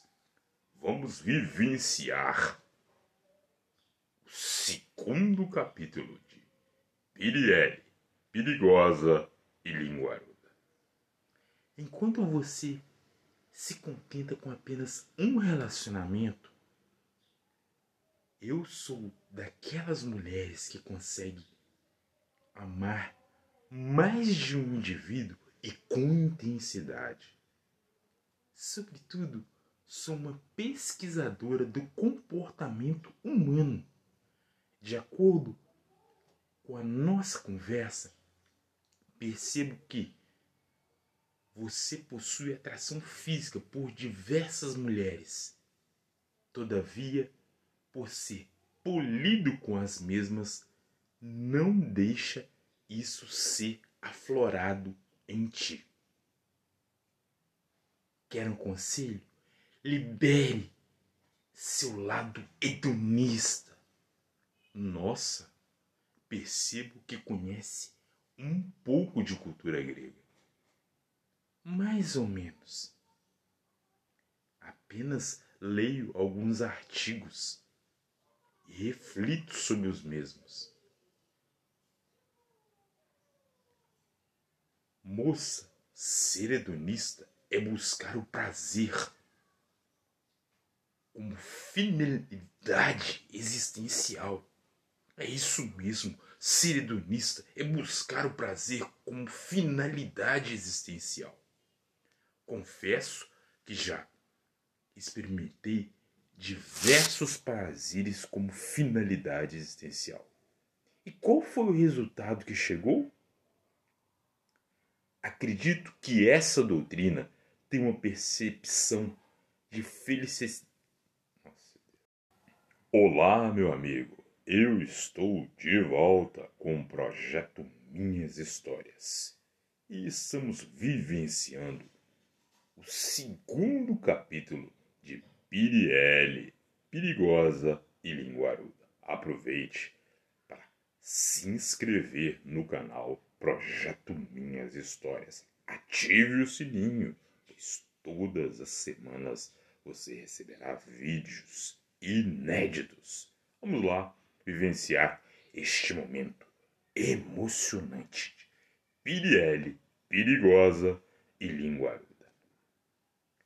Enquanto você se contentava com apenas um relacionamento, sou daquelas mulheres que conseguem amar mais de um indivíduo e com intensidade. Sobretudo, sou uma pesquisadora do comportamento humano. De acordo com a nossa conversa, percebo que você possui uma atração física por diversas mulheres. Todavia, por ser polido com as mesmas, não deixa isso ser aflorado em ti. Quer um conselho? Libere o seu lado hedonista. Nossa, percebo que você conhece um pouco de cultura grega. Mais ou menos. Apenas leio alguns artigos e reflito sobre os mesmos. Moça, ser hedonista é buscar o prazer como finalidade existencial. Confesso que já experimentei diversos prazeres como finalidade existencial. E qual foi o resultado que chegou? Acredito que essa doutrina tem uma percepção de felicidade efêmera. algo que tem uma durabilidade curta. Nossa, que homem intelectual! Assim é que eu gosto. Posso te fazer uma proposta? Depende. Ficar contigo no momento vai ser arriscado, sim. Mas posso te paquerar apenas? Sim. Entenda algo. Um dia você será o meu homem, e neste tempo conhecerá uma mulher além do que os seus olhos jamais viram, desejaram e possuíram.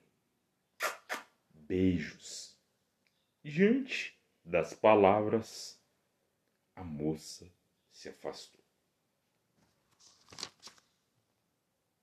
O moço ficou sem entender nada.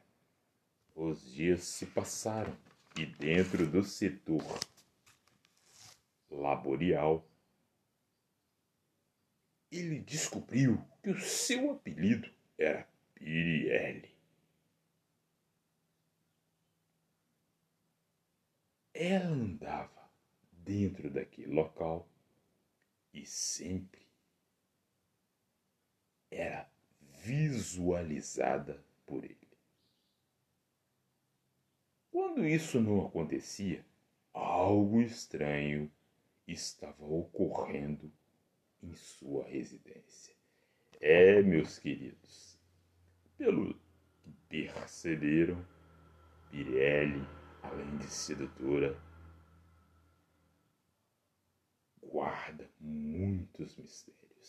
Não perca o próximo capítulo de Pirelli, perigosa e linguaruda. Aproveite para digitar hoje mesmo no Google Piriele, perigosa e linguaruda. E acompanhe este vídeo e outros que acontecem todas as semanas. Se inscreva hoje mesmo no canal Projeto Minhas Histórias. Eu quero aproveitar este momento para orar por você. Meu Deus, abençoe as pessoas que estarão acompanhando Pirielli. Que as mesmas possam ser alcançadas por ti, ter perdão de pecados, terem suas vidas restauradas. Abençoe casais que estão vivendo os dramas terríveis do dia a dia, seja qual for o problema. Resolva em nome de Jesus, com perdão dos meus pecados. Alcança casais por intermédio da salvação em Cristo Jesus. Isso que eu te peço em nome de Jesus. Amém. Meu querido, foi um prazer imenso apresentar o projeto Minhas Histórias. E você está ouvindo Pirielli, perigosa e linguaruda. Deixe nos comentários o que você aguarda do próximo capítulo de Pirielli, Perigosa e Linguaruda. Vá agora no Google e digite Pirielli, Perigosa e Linguaruda e nos ajude a viralizar este vídeo. Forte abraço do produtor e apresentador Israel Maurício. Visual, visual, visual! Pra você ficar legal! Na barbearia do Gustavo, os nossos cortes de cabelo te dão aquele visual para uma entrevista de emprego, além daquela sua participação na tão sonhada formatura da sua faculdade. Por conta desses detalhes importantíssimos, venha cortar os seus cabelos por um preço sensacional. Cortes na máquina por apenas oito reais.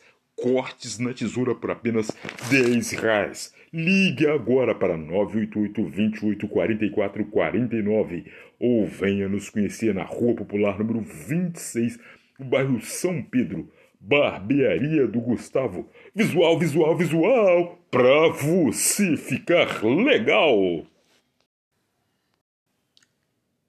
Visual, visual, visual, pra você ficar legal.